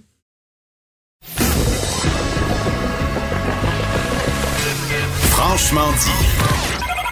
Appelez ou textez au 187 Cube Radio. 1877 827 2346. Il y a une nouvelle euh, qui a été publiée hier soir euh, par euh, le journaliste Michael Nguyen qui couvre les faits divers qui a, qui a attiré notre attention, Mathieu. C'est assez particulier. On parle d'une mère de famille montréalaise qui euh, poursuit son voisin pour une somme de 239 000 parce que elle est tannée d'être espionnée, d'être filmée, d'être harcelée par un voisin qui l'a même déjà séquestré. Une histoire qui est carrément abracadabrante. On va en parler avec l'avocat de la dame en question qu'on ne peut nommer Maître Justin Oui. Maître Oui, bonjour. Bonjour. Euh, euh, comment peut-on résumer cette affaire-là? Peut-être à commencer par les antécédents, les premiers, les, les- les premiers incidents qui sont survenus entre votre cliente et, et son voisin. Tout commence en 2014 lorsqu'il y a cette agression sexuelle. C'était une rencontre banale lorsque deux voisins devaient prendre un verre et euh, lorsqu'il y a eu trop d'alcool, le voisin en question a séquestré notre cliente et l'a agressée sexuellement. Quelques années plus tard, elle a retrouvé du courage pour dénoncer à la police et lorsqu'elle a fait cette dénonciation à la police, le voisin est devenu à essayer de faire vivre un enfer à notre cliente en faisant de l'intimidation, du harcèlement, et maintenant il y a une poursuite euh, en civil. Mais il a plaidé coupable entre-temps euh, pour euh, séquestration. Pourquoi mettre oui une poursuite au civil et non pas euh, carrément au, criminel? Parce que là, on parle d'harcèlement et tout ça, parce que il, il a même posé des caméras sur sa maison. Il, il fait vraiment vivre un, un enfer à votre cliente. Oui, alors il y a eu cette euh, poursuite au criminel lorsqu'il y a eu cette première dénonciation pour agression sexuelle. Au moment de la peine, elle a parlé donc euh, sur la représentation de sentence, elle a témoigné pour dire qu'il y a des caméras qui sont euh, fixées par l'agresseur et la juge a demandé que ces caméras soient enlevées. Mais l'agression sexuelle, les intimidations, la pose de caméras a causé des dommages et ça fait partie du processus de guérison pour notre cliente de réclamer des dommages pour tout ce qu'elle a souffert. Quelle est la défense euh, de, de, de l'homme en question? Qu'est-ce qu'on tente de faire valoir? Est-ce qu'on nie les faits ou on dit que c'est raisonnable dans, dans ses interactions avec, avec la dame et tout? Pour l'instant, on n'a pas de réponse de la part de- du, du défendeur, de l'agresseur. On a intenté donc la poursuite en déposant la demande instructive d'instance vendredi dernier et euh, on attend euh, la comparution d'un avocat qui représentera certainement euh, le défendeur.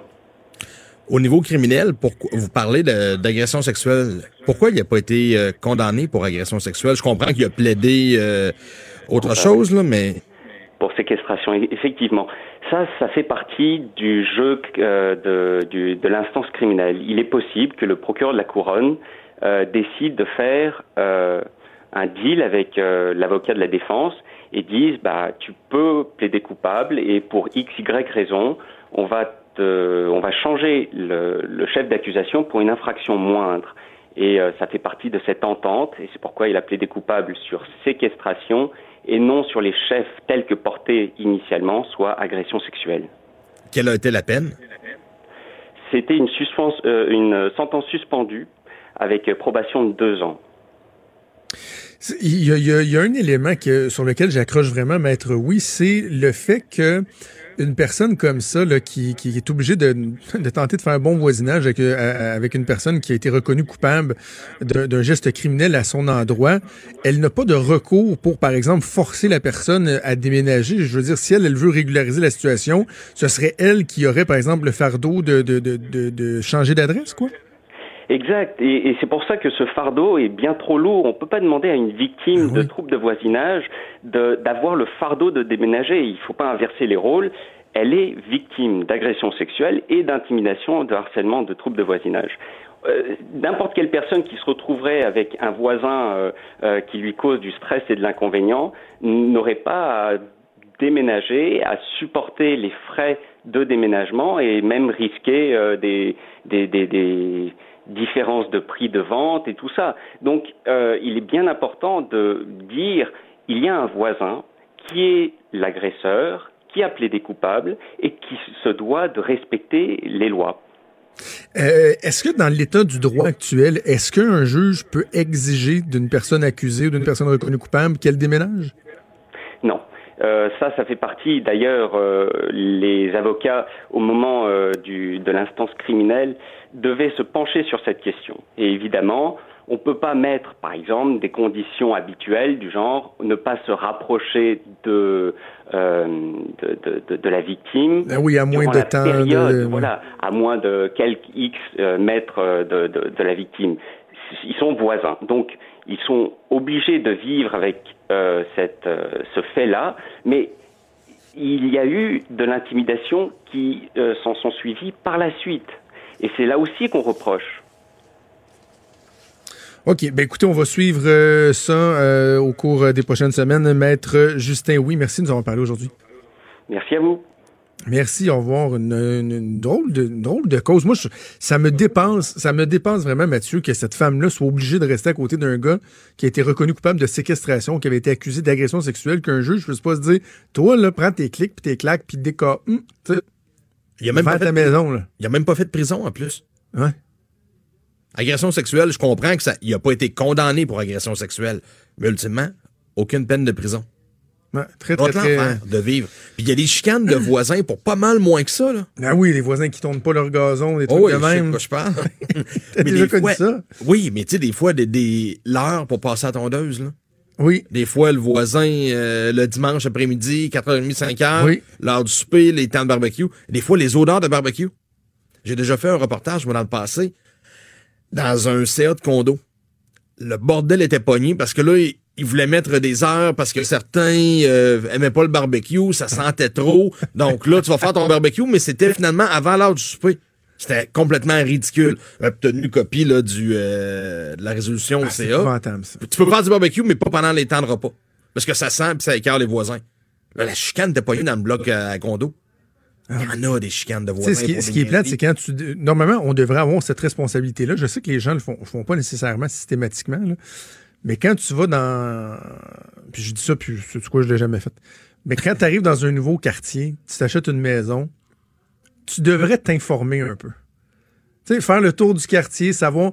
Parce que quand tu achètes ta maison, tu achètes les voisins qui viennent avec. Là.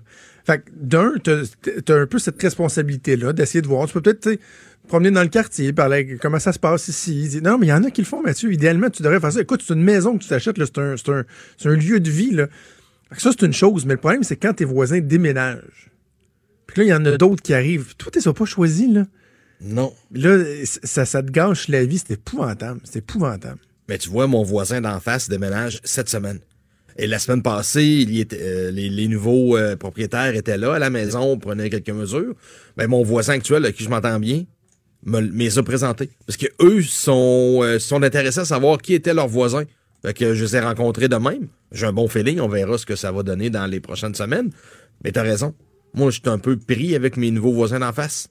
Ah oui. C'est moins pire, c'est pas mes voisins de côté, mais malgré tout, mais eux aussi tenaient à me voir, c'est quand même euh, rassurant. Tu dis, bon, ils veulent partir sur des bonnes bases, puis tu des fois, tu quittes un voisin avec qui tu t'entends bien, tu sais pas trop sur qui tu vas tomber, mais là, dans ce cas-ci, ça... Voilà. Hey, Mathieu, avant qu'on aille en pause, juste, euh, je vais mettre une petite trame musicale, là.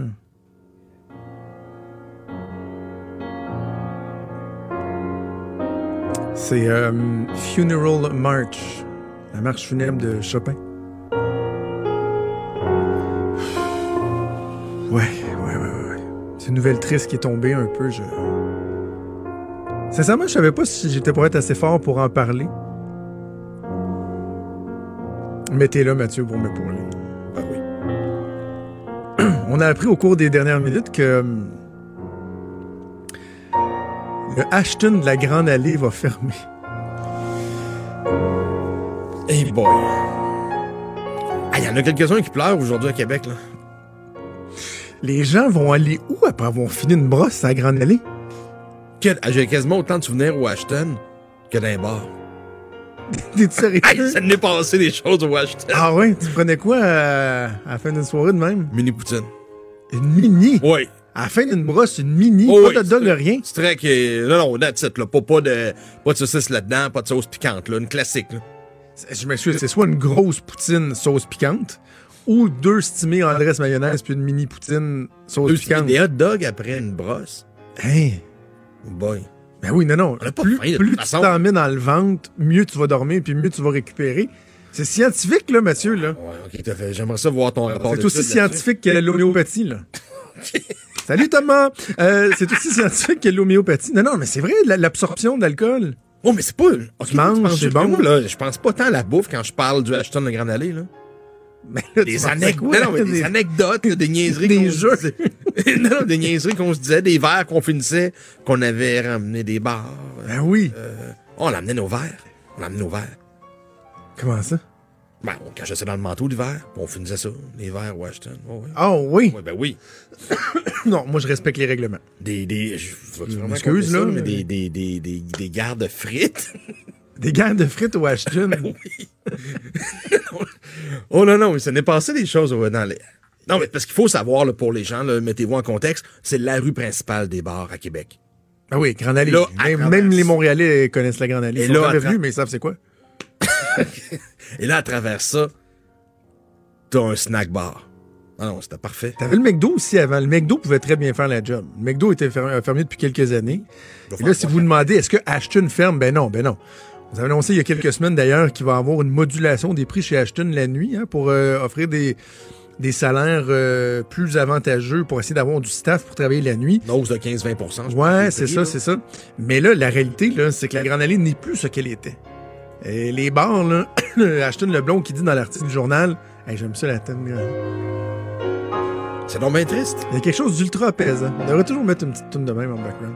Euh, donc, les bars, c'est plus ce que c'était. Oui, tu sais, la Grande Allée est encore très, très, très achalandée. Là. Festival d'été, tout ça, les, les commerces font de bonnes affaires, mais le nightlife, dans le fond, c'est carrément ça, c'est le nightlife. Là. Tu sais, la Grande Allée, là, il y a du monde, il y a du monde, 10, 11 heures, le monde s'en va chez eux un moment donné. là. Tu sais, Il y a quelqu'un qui a essayé de repartir le Maurice. Ça a duré quoi, trois mois, je pense, puis on remet la clé dans la porte? Un été. Les gens sortent plus d'un bar, là. Mais c'est plus des que Oui. Je comprends que si t'as passé la soirée dans un resto déjà mangé. où il y a un DJ, où, il y a de l'ambiance en masse, tu finis pas ta soirée au Ashton. Alors qu'avant ça, quand c'était le DAG, l'Ozone, le Maurice, ben là, ça se prêtait pas mal plus d'aller finir euh, ta soirée au Ashton. Mais le midi, il y avait du monde pareil, là, sur l'heure du midi. là. Il y a des bureaux en Oh, mais c'est pas là qu'ils faisaient leur, euh, le gros cash. Il y en a une couple qui sont tristes, c'est sûr, sûr, sûr. Mais toi, tu fais. Non, toi, ça se passait bien au Ashton? Tu... Jamais, t'as jamais vu de bataille? Ah, ça s'est battu. Je sortais pas, près. moi. Je Moi, je me battais pas, là. Mais ça s'est battu au Ashton, puis pas à peu près. La police était tout le temps là, là. À 3h, 3h30 du matin, tout le monde sort des bars chauds. Non, des batailles, il y en a eu, là. Hmm. Ah.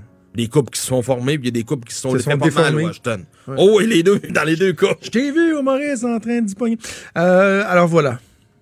C'est la fin du Ashton sur, euh, sur Grande Allée. On pourrait peut-être y aller ce midi. Pour une dernière fois. Ça. Qu'on va digérer ça, on va faire une pause, puis on va revenir après.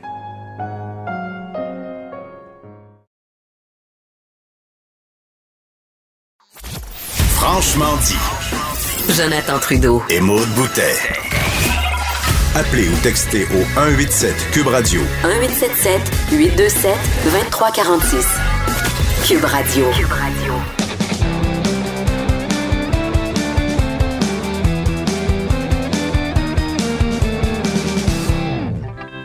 Chronique disque dur avec Stéphane Plante, qu'on va débuter en chronique culinaire. Salut Stéphane. Salut Jonathan. On parlait donc euh, dans le dernier blog du Ashton sur ben les oui. qui, euh, qui va fermer ses portes. ben oui, merci, merci. Et, je disais à Mathieu pendant la pause qu'il reste que moi, ma jeunesse, quand je sortais, que j'allais dans les bars, j'étais à Montréal.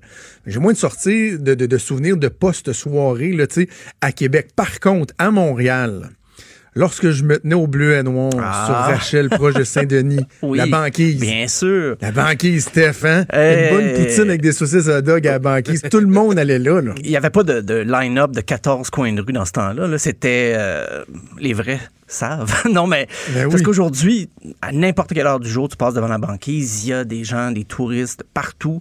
C'est connu, mais... Ah oui, t'es-tu sérieux? ça, ah marche encore aussi fort qu'avant? Très fort. OK. C'est difficile d'avoir une place... Euh, Tandis que dans, dans notre temps, comme on pourrait dire, dans le temps du bleu et noir, on pouvait y aller à toute heure, puis il n'y avait pas de problème. Il y a, des line-up des fois. Il y, en avait à 3 heures du matin, là, mais maintenant, c'est presque toute la journée. Ah, bleu et noir. Ah, que de souvenirs. Autre temps, autre mars. Je me souviens de Joël, la shooter girl aussi, qui avait son petit bar dans le coin. On passait notre soirée là. Ah, ah bref. T'es allé plus souvent que moi. ah non, non, écoute, on y allait même la semaine. Moi et mon ami euh, Maxime Bluteau, que je salue, on y allait trois, quatre fois par semaine pendant deux ans de temps très intense. Euh, il y avait un certain Eric Lapointe aussi qui était là. Lui s'en souvient pas. Ouais. mais il était là, mais il était là régulièrement. Il titubait oh. euh, régulièrement au bleu et noir. OK. Euh, revenons euh, à ta chronique parlant oui. de tituber. oh, ça... parlant de tituber. Très bon. Parle-nous de Ozzy Osbourne. Ben, Ozzy Osbourne s'est fait remarquer beaucoup dimanche dernier parce qu'il a fait une performance quand même assez remarquable avec ah Post Malone et Travis Scott pour une pièce qu'ils ont enregistrée d'ailleurs ensemble sur le dernier album de Post Malone. C'est la pièce Take What You Want. On va écouter l'extrait To American Music Award. It.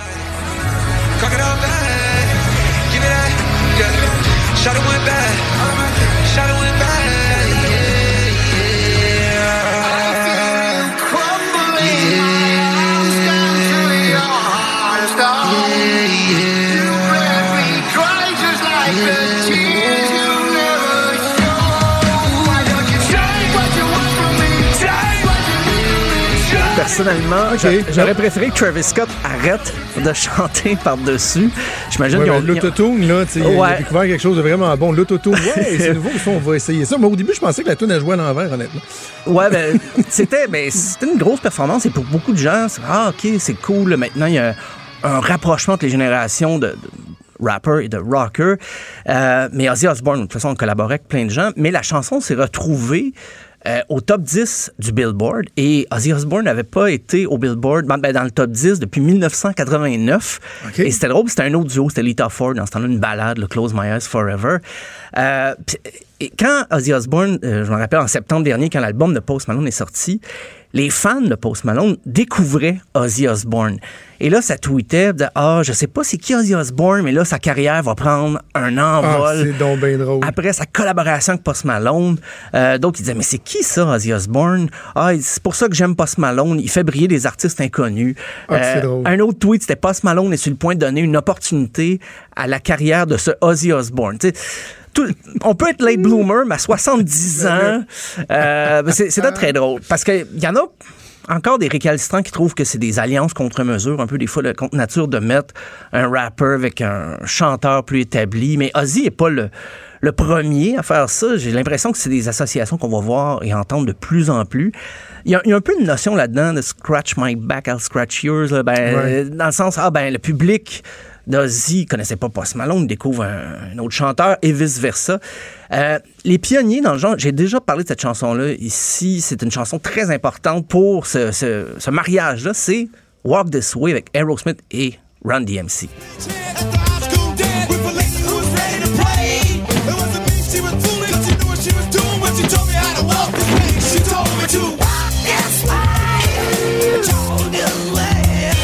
Ah oui. C'est le cas classique, effectivement. Il y en a plusieurs qui disent que c'est la toute première collaboration euh, aussi directe entre les rappers des rockers parce que, euh, et c'est drôle parce que Ron DMC, en 86, ignorait qui était Aerosmith totalement. Il savait pas c'était qui. Il ah avait regardé le 33 tours que le, producteur avait amené, Toys in the Attic, qui est l'album sur lequel on trouve Walk This Way. Et il pensait que Toys in the Attic était le nom du groupe. Euh, et pourtant, ça a donné une vraie collaboration. C'était pas juste des samplings. Les, les voix de, Steven Tyler, les guitares de Joe Perry ont été reprises en studio.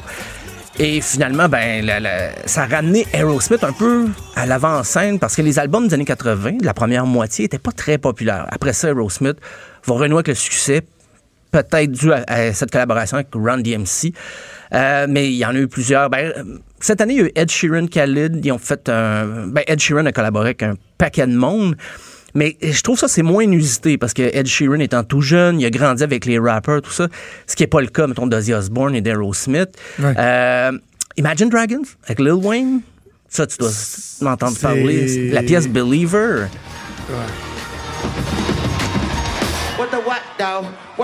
Ah j'ai choisi cet extrait. Ah, c'est tombé, moi. C'est l'extrait live que j'ai choisi par exprès euh, parce qu'ils ont performé ça. C'était à la mi-temps de euh, la finale collégiale de football américain. C'est très important. Là-bas, t'as le Super Bowl, mais la finale du football collégial est très suivie. C'est une religion. Et quand Lil est arrivé, euh, ben, il hésitait, il était chambranlant, il n'a pas donné une super performance.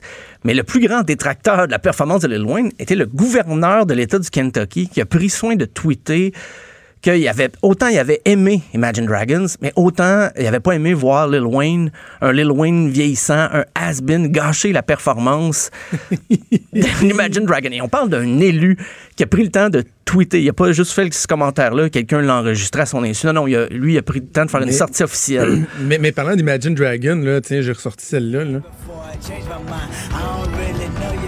Ça, c'est Radioactive, Radioactive avec Kendrick Lamar. Comment scraper une toune?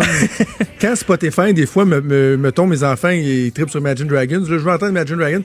Et là, il met cette version-là avec Kendrick Lamar au lieu de la vraie version originale. J'ai fou, là. Tu sais, c'est pas. en punition, dans ta chambre.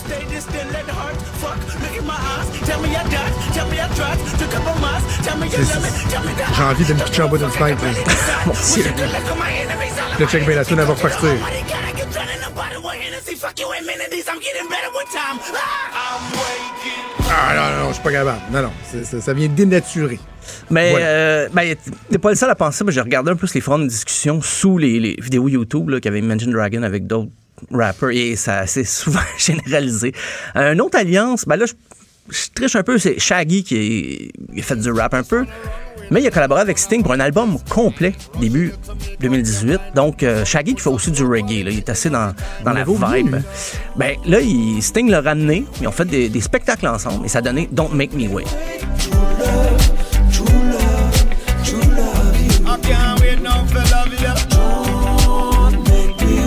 Moi, ça, je trouve que le mariage est plus intéressant qu'avec euh, avec du rock. Pour ceux qui se souviennent plus, c'est qui se souviennent plus, c'est qui Shaggy, c'est lui qui, euh, qui, avait fait euh, Watch Me. oui, c'est ça. Vraiment la tune avec laquelle on le connaît. Ben, c'est vrai que le, mariage est bon parce que c'est Shaggy, bon, grand fan de reggae qui fait du reggae lui-même, mais Sting, on se rappellera l'époque de Police.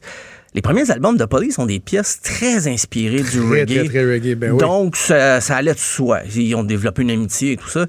parmi les autres association bizarre avec KRS-One, avec euh, R.E.M., euh, Black Keys avec Mos Def et Jim Jones, euh, ça sonne même naturel.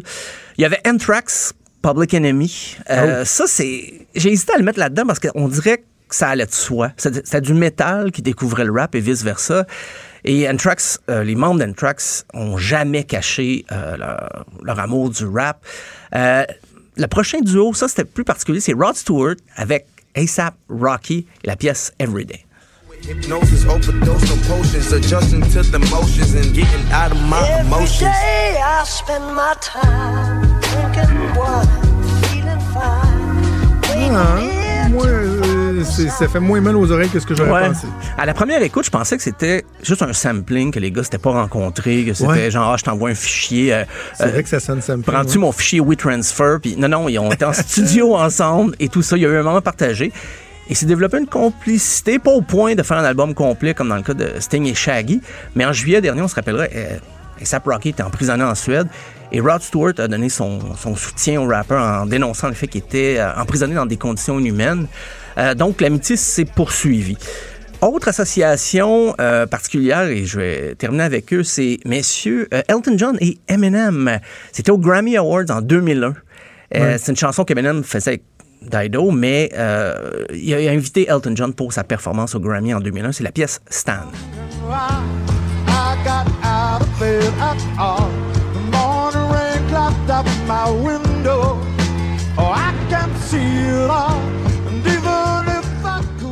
Et ça, ça avait marché très, très fort. Oui, ça avait été, ça, ça a comme revampé la chanson un peu, ou donné une seconde vie à la chanson. Euh, beaucoup de gens disaient, ben, c'est un peu méchant pour Dido, qui disait, après cette version-là, on n'a plus le goût d'écouter la première version. Ben, en même temps, mettons que ça avait fait... Euh, parce que le, le, la tune Stan, le, quand on entendait le refrain, c'était une vraie chanson de Dido, Oui. une Oui, chanson oui, complète qui avait pris un extrait qu'il mettait dans la chanson Stan. Mettons que ça lui a donné quand même un exposure assez intéressant quand même à Dido. Ah pas oui, non, je pense pas qu'elle soit, s'en soit plein d'ailleurs euh, non plus. Mais euh, de plus en plus, je pense, comme je disais tantôt par rapport à Ed Sheeran, la nouvelle génération trouve ça plus normal, naturel. Euh, J'ai parlé d'Alec Neski il y a deux semaines avec À la Claire ensemble. Ben, c'est sûr que c'est devenu plus une chanson d'À la Claire ensemble qu'une vraie collaboration, mais c'est maintenant ça se voit plus. C'est quand on voit des, des monstres sacrés comme Elton John, Rod Stewart, Ozzy Osbourne, là ça, ça surprend.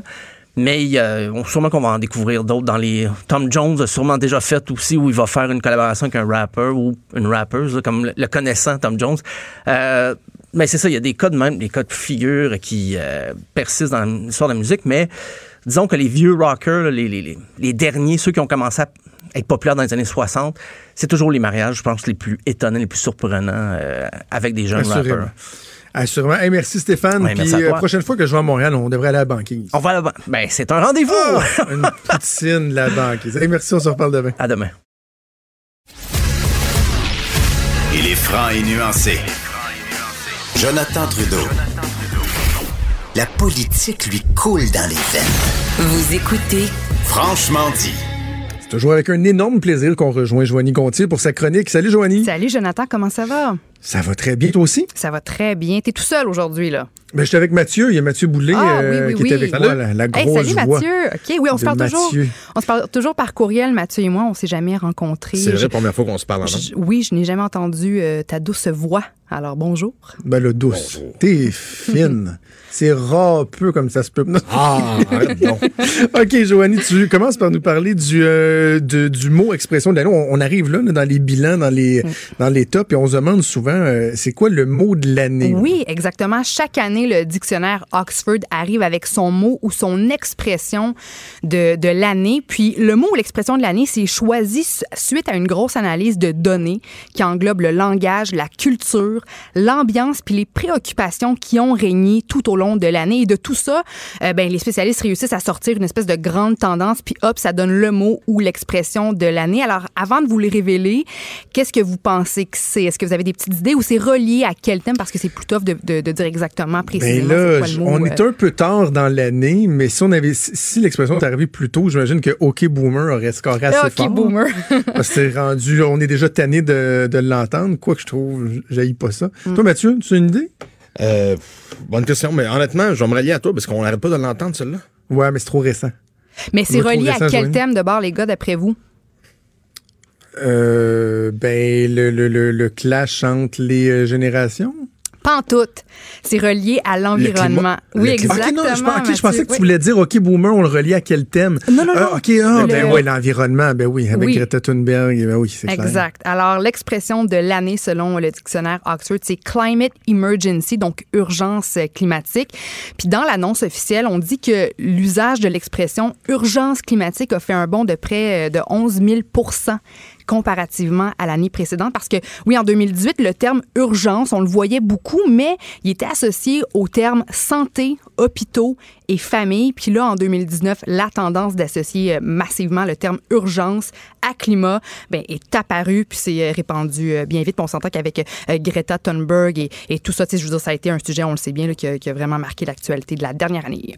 Ah, mais 11 000 c'est du stock. c'est du stock 11 000 c'est du pourcentage en titi Vraiment, vraiment. OK. Ça va baisser de combien l'an prochain? Hein?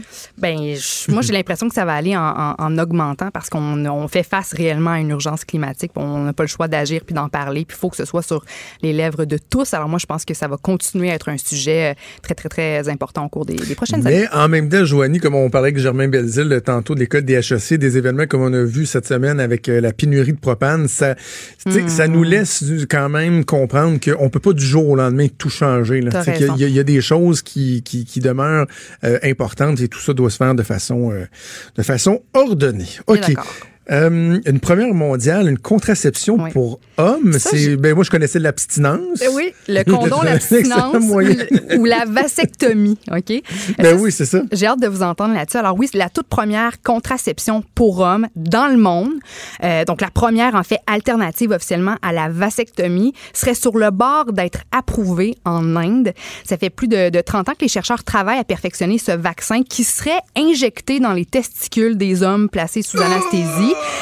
Et ça, ça bloquerait pendant 13 ans, le 13 ans, le canal qui permet au sperme de se rendre jusqu'au pénis. Là, dans l'article en question, j'ai fait mes petites recherches. J'ai pas vu si c'était possible de, de, de, de, de renverser le De traitement. C'est-à-dire ouais. que si après 5 ans ou 8 ans, un homme décide d'avoir un enfant, mais- est-ce qu'il faut vraiment qu'attendre les 13 ans au complet avant de pouvoir faire un enfant? Ça, bon, l'histoire ne le disait pas, mais quand même, un vaccin qui, euh, qui empêche, euh, le- le- le- qui bloque le canal de sperme pendant 13 ans, c'est quelque chose. Puis l'affaire qui est spéciale, c'est que les médecins ont réussi à compléter trois cycles d'essais cliniques sur plus de 300 hommes. Euh, puis ceux-ci ont ressenti très peu ou pas d'effets secondaires. Puis c'est ça qui est intéressant parce qu'aux États-Unis, là, les médecins ont déjà essayé plusieurs fois dans le passé de créer un contraceptif pour hommes, mais pendant les essais cliniques, les hommes qui participaient disaient que les effets secondaires étaient trop insupportables. Alors Ah oui. on abandonnait le projet. Sauf que les effets secondaires rapportés là, par les hommes sont très, très, très similaires à ceux que ressentent les femmes depuis des années. Les femmes qui prennent la pilule ou, ou qui, qui utilisent le patch ou euh, qui se font faire des injections aussi, qui, qui utilisent le stérilet, parce qu'on dit qu'aux États-Unis, il y a 70 de femmes qui ont recours à un type de contraception, euh, bon, qui n'est pas le, le condom. Puis les, les effets secondaires en question, mais il y a des sauts d'humeur, fluctuations de, de poids, nausées, euh, acné, douleurs physiques variées. Alors ça, ça, je trouve ça intéressant, puis je veux vous entendre là-dessus parce que, tu sais, depuis que la contraception existe, elle n'a été que la responsabilité des femmes. C'est les femmes qui ont subi des effets secondaires. Alors d'un côté, je me dis tant mieux si là on développe enfin une contraception euh, qui est pas reliée à des effets secondaires, puis tant mieux si les hommes vont pouvoir utiliser ça parce que ça donne en même temps un contrôle. Tu je pense à un, un jeune homme de 18-20 ans qui a pas de, de blonde stable, mais qui a quand même une vie sexuelle active.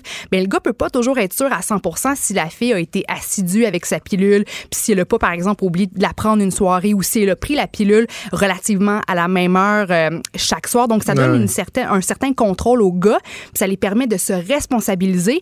Mais en même temps, je trouve ça un peu plate que, hop, parce que là, les hommes euh, ressentent des petits effets secondaires, les mêmes que nous, les femmes, on ressent, mais là, on, on abandonne le projet du côté des États-Unis. Vous autres, vous en pensez quoi? Et est-ce que ça aurait été une option pour vous? Est-ce que vous auriez accepté de prendre ce, ce vaccin-là euh, euh, si vous aviez pu, là, à l'époque, le prendre et peut-être éviter à votre copine de, de ressentir tous les effets secondaires qui sont associés à la contraception?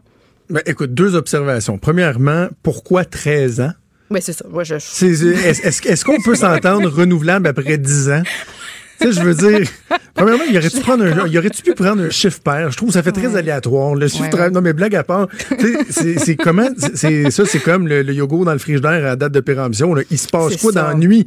Fait que d'accord. 13 13 Fait que là, ça veut dire qu'à 13 ans, est-ce que c'est du jour au lendemain, il se passe plus Hmm. rien ou c'est très. Tu sais, fait qu'on peut-tu entendre qu'au bout de 10 ans, refais-toi vacciner? Première chose. Deuxième Ouais. chose, moi, ma crainte, on, on peut parler aussi de la responsabilité après, mais ma crainte, c'est l'effet pervers que ça, ça. C'est que la facilité d'avoir des, des, des contraceptions, des moyens de contraception, tout ça, ça vient euh, surtout chez les jeunes, puis on le voit de plus. En fait, chez les jeunes, mais il y a un phénomène aussi chez les personnes euh, aînées, c'est que ça vient désensibiliser les gens à l'importance de se protéger Mm, ouais. pour les MTS. Raison. Et ça fait en sorte qu'il y a une recrudescence de MTS, même des, des trucs euh, qu'on pensait, quoi, c'est la, la gonorrhée ou la chlamydia, je sais pas trop quoi, qui étaient pratiquement éradiqués, qui sont en train de revenir en force. Les gens euh, associent la, la, la, la, la contraception maintenant uniquement à la capacité ou non de, de, de, de, procréer, en oubliant le volet MTS, moi, c'est ça que j'aurais peur. Tu sais, que des, des, des, garçons disent « Oh non, mais moi, j'ai reçu mon vaccin, j'ai reçu mon vaccin, pas besoin de se protéger, pas besoin de condom. Hein, hein. Non, non, marche pas comme ça, tu sais. T'as raison. Toi, Mathieu? 13 ans, c'est long. Ça, c'est sûr. Ça, c'est 13 ans, si ta situation change, tu dois attendre 13 ans. Je trouve ça oui, long. mais en même Par temps, contre, il y a plusieurs hommes qui se font vasectomiser aussi. Ça, c'est une, une option un petit peu plus drastique. Puis on sait jamais à quel point, tu sais, si ton couple euh, se brise puis que tu rencontres une autre femme puis que là, soudainement, elle, cette femme-là veut des enfants puis toi aussi, tu es tellement amoureux, tu veux créer un enfant avec elle. Dans le sens que c'est une alternative, mais je comprends, je suis d'accord avec toi que 13 ans, c'est long, là. par contre, que les hommes puissent faire leur part de ce côté-là, moi, j'ai aucun problème. C'est une bonne Hmm. chose. Bon. Mais c'est juste le 13 ans. Bon, puis l'endroit de la piqûre, ça, c'est Oui. sûr que des fois, Hey, un vaccin fait mal sur un bras. Mais vous êtes endormi. Mais vous êtes endormi. Vous êtes endormi. OK, bon. Mais Ben, qu'on ben, fasse notre part, c'est correct, là, mais... C'est-tu sûr qu'on est endormi? Parce que la vasectomie, on n'est pas endormi, me, me, me- m'a-t-on dit? En fait, on. Parce que moi, ça fait partie de mes réflexions, là, avec mes deux enfants, une famille qui est bien complète euh, et et t'es pas endormi. Là, on parle d'une anesthésie comme locale. Ben, en fait, c'est quoi? C'est moi qui ai ajouté endormi. C'est seulement écrit placé sous anesthésie. Alors, tu as raison. C'est vrai que ça peut être une anesthésie. Oh, Bon, ça veut dire qu'il donne une première piqûre première pour te piqûre geler. dans les chenolles. Puis une deuxième piqûre qui arrive là, toi équipé des, des, pas des- des- fun, des seringues. hein? Mais en même temps, en même temps, euh, puis j'irai pas de, de, de joke macho comme je fais des fois avec ma Mm. blonde euh, là-dessus sur euh, c'est ça, c'est tout le temps nous autres qu'il faut qu'il fasse. Parce qu'évidemment, c'est une blague, mais Mm. justement, tu sais, les, les femmes en font beaucoup de sacrifices. Là. Tu parles de, de la protection, euh, la contraception, euh, Joanie. Euh, même chose avec euh, les, les grossesses, pas juste l'accouchement, la grossesse, l'accouchement, ce qui vient après, etc. Donc, tu sais, que l'homme puisse faire sa part, ne serait-ce qu'on on parle, bon, de- dans, dans certains cas de la vasectomie, d'un moyen permanent, mais ou d'un moyen temporaire, si effectivement on dit qu'il n'y a pas plus d'impact, que c'est juste une piqûre, que d'un, c'est moins risqué, tu as moins de risque de, de, de, de voir, euh, tu sais, comme par, la, la pilule, que la personne, bon, oublie une pilule, puis là, tu deviens plus vulnérable ou quoi que ce soit. Et surtout, ben, c'est le, le taux aussi, par exemple, qu'il faudrait garantir. là. Tu Oui. Oui. Si c'est un genre de 85 je- puis que je suis aussi bien de mettre euh, un condom quand même, ben, je, je vais m'éviter la piqûre, puis je vais garder juste un condom. Sais. ben, en fait, ce serait aussi efficace que la pilule. là. donc, c'est presque sûr et certain que, ça fonctionne quasiment à 97% je pense que j'avais lu. là. Alors ça, euh, à ce niveau-là, c'est quand même une, option qui est sûre et, sécuritaire. Là, mais, euh, mais en tout cas, on verra bien qu'est-ce qui va, qu'est-ce qui va euh, découler de tout ça. Si jamais bon, les, les tests vont commencer à se faire aux États-Unis ou au Canada, ce, serait, ce sera intéressant de voir comment ça va évoluer tout ça.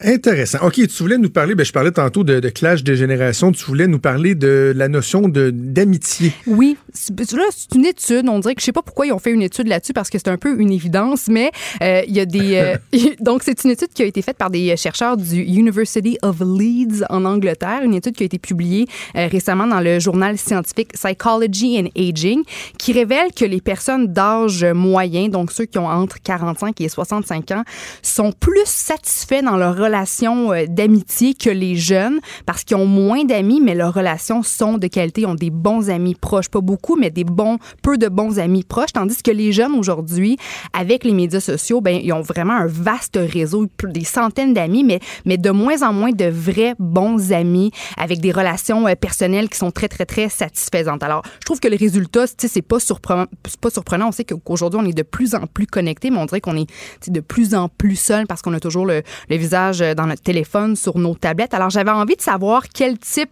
d'amis, les gars, vous êtes. D'abord, est-ce que vous avez quelques bons amis ou vous avez vraiment une grosse gang dans la vie?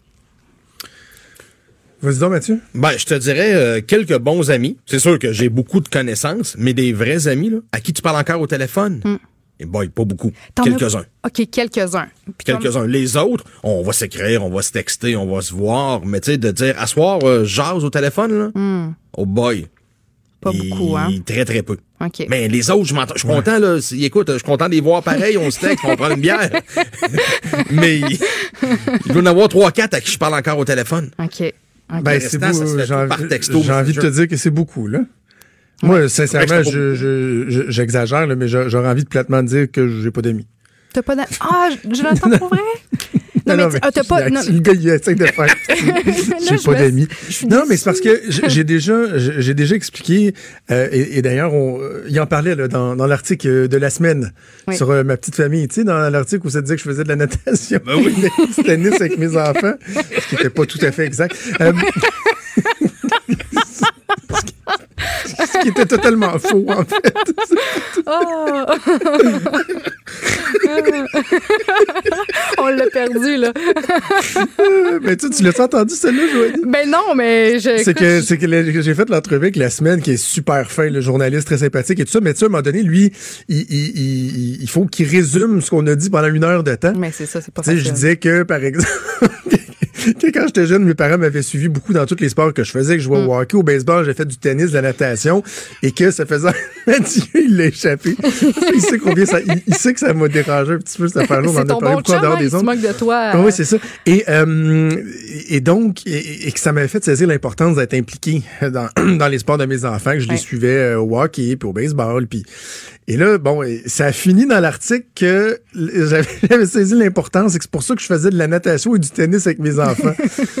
Mais tu sais, mes enfants n'ont jamais touché une raquette de tennis de leur vie. Puis moi, ça fait, ça fait 30 ans que j'ai pas touché une raquette de tennis. Fait que on a fait, euh, on a fait des blagues avec ça. Donc, ce que je... Donc, on a fait un grand... Mathieu, Mathieu il est choqué, ben. on va le perdre. Euh, donc, tout ça pour dire que j'ai une situation familiale qui fait en sorte que dans ces années-ci, Ouais. le temps que j'ai à consacrer en dehors du travail, en dehors du travail de ma blonde, la priorité, c'est la famille. Puis c'est mon couple, c'est de passer du temps en couple, c'est de passer du temps à la famille, faisant en sorte que j'ai moins de temps pour voir mes amis, les appeler. Tu sais, j'ai encore une base d'amis, puis quand je dis une base de ceux qui sont demeurés, les amis de quand j'étais jeune, j'en ai deux ou trois maximum, alors qu'avant on était une quinzaine.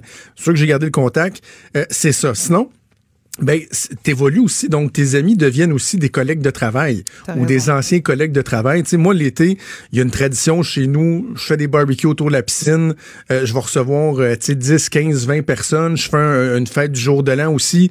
Euh, les amis viennent, j'appelle ça le, le- le jour de l'an des oubliés, là. Depuis Mm. trois ans, on fait ça. Le 1er janvier, t'as rien, viens chez nous. C'est super éclectique, des gens qui se idée. connaissent pas, puis finalement, ça donne quelque chose de super le fun. Mais au quotidien, de semaine en semaine, j'ai pas ce temps-là à consacrer à mes relations ta meilleure amie, c'est ta blonde, puis ton, ton petit noyau important, c'est ça, c'est c'est ta famille, puis c'est- c'est la, la- la chose la plus importante de toute façon. Alors, euh, Exact. Et toi? Toi? Eh ben moi, moi j'ai pas, je suis une terrible amie. Euh, dans mon passé, j'ai beaucoup trop choqué des, des rendez-vous, des sorties. On m'a souvent invité, que ce soit un déjeuner, un brunch, une- des parties, mais euh, je suis assez casanière. Puis j'ai vraiment, euh, ben un, mon meilleur ami, vous le connaissez, c'est Vincent Dessureau. Ça fait des Ben années oui. qu'on se connaît. Puis je veux dire, je l'aime comme un frère. Là. Il sait absolument tout de moi. Il me connaît comme s'il m'avait tricoté. L'inverse est vrai aussi. Puis euh, lui, son conjoint, mon conjoint, les quatre, on est fusionnels. On fait des voyages ensemble.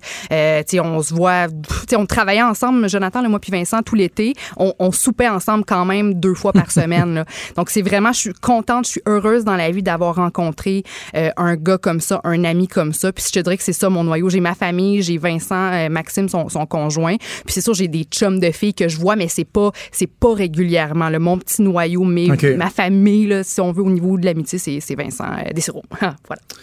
Moi, j'ai l'impression que moins que quand j'étais jeune, de façon générale, les amis sont, euh, les amitiés sont aussi fortes. Mm. Est-ce que, puis en fait, je dis ça, puis je porte peut-être un jugement qui est super gratuit, mais est-ce qu'on est un peu plus dans, dans, dans le superflu, dans, des amitiés très justement, messages textes, euh, Facebook ou, tu sais, moi, on, on, Bon, on a pas une grande différence d'âge, toi et moi. Joanie, puis Mathieu, puis moi, on a à peu près le même âge. Hey, de passer des heures de temps au téléphone, là On fait pas avec ça. des amis là, tu sais un ami qui avait une peine d'amour qui t'appelait, tu y parlais puis tu sais euh, viens on va juste jaser chez nous puis Mm. tu sais là c'est très trendy, on va aller prendre un café, on va aller prendre une bière dans une microbrasserie puis ça mais est-ce que en fait, j'aime mieux poser la question que de, de l'affirmer. Je suis pas un sociologue, mais est-ce que vous avez l'impression que c'est moins fort qu'avant? À, à 100 c'est sûr. À 100 Aucun doute. C'est Oui. artificiel un peu plus. Oui, ben moi j'en passais beaucoup là, de d'heures au téléphone, puis d'a- d'aller prendre une marche, comme tu dis, d'aller prendre un café. Moi, c'était ça mon, mon adolescence. là.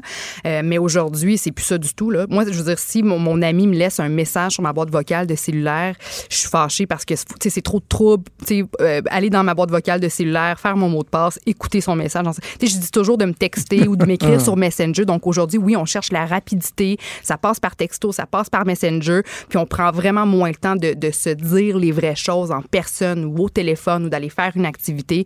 Puis ça, je trouve que c'est un problème. Puis c'est peut-être pour ça que de plus en plus de, de jeunes euh, ont de moins bonnes relations amicales, ont, ont de moins bons amis, qui passent plus de temps aussi sur euh, les, les- les- plateformes web, les tablettes, les téléphones, Ouais, les ça. jeux vidéo aussi, parce qu'on a moins ce contact-là humain qui est en fait essentiel aux humains. Donc, je trouve qu'il faut, faut qu'on fasse des efforts pour que ça change un petit peu. Là. Puis pas besoin d'avoir 32 amis, là, juste d'en avoir un bon Ouais. ou une bonne. Euh, c'est- c'est c'est en masse. ça. Mathieu, en terminant? Mais tu sais que c'est euh, probablement toi la personne à qui je parle le plus dans une semaine au téléphone. Pendant que tu parlais, le... je pensais à ça, puis Oui. on se parle quasiment chaque jour au téléphone. Toi puis moi? vrai, Chaque alors- jour. Euh, euh, Ah euh, Jonathan, Pour le travail, tu c'est sais. ça. C'est quand même. Il, le restant du temps, là, euh, je parle pas au monde que je connais. Oui, pour euh, booker des entrevues, mais des gens que je connais, c'est la personne que je connais avec qui je parle le plus au téléphone. Et, même, je, je terminerai là-dessus, dans les relations de travail, puis je l'ai déjà dit en nom, mais je le répète, euh, j'avais un collègue qui, qui, avait eu cette réflexion-là que je trouvais absolument délicieuse sur le fait que des fois, tu sais, quand t'envoies un courriel, puis un autre courriel, ou un message texte, puis un autre message texte, puis un autre message texte, à un moment donné, tu devrais te rendre compte qu'au bout de 15 messages textes, quand tu t'es pas compris encore, tu devrais prendre le téléphone puis t'appeler, là, tu sais, pour résoudre un, un problème. Et, et, mon collègue Serge avait dit, le problème entre le téléphone et le courriel ou messagerie texte, c'est qu'ils ont juste pas été inventés dans le bon ordre. Parce que si le téléphone avait été inventé après, on dirait, hey, tu t'as rendu compte, tu peux prendre le téléphone puis parler directement à personne, ils l'entendent, c'est merveilleux. Ah, bref, hey, une conversation super intéressante comme d'habitude, Joanie. Je te souhaite une excellente journée et on se reparle la semaine prochaine. Yes, merci les boys. Bye. Merci, merci à déjà tout le temps qu'on avait. Mathieu, merci à toi, merci à Joanie à la mise en onde. On se redonne euh, des nouvelles. Pour voir si Maud va être là demain. Salut sera Guérou. Sinon, Mathieu, tu seras encore à mes côtés. Passe une excellente journée. On se reparle demain à 10h.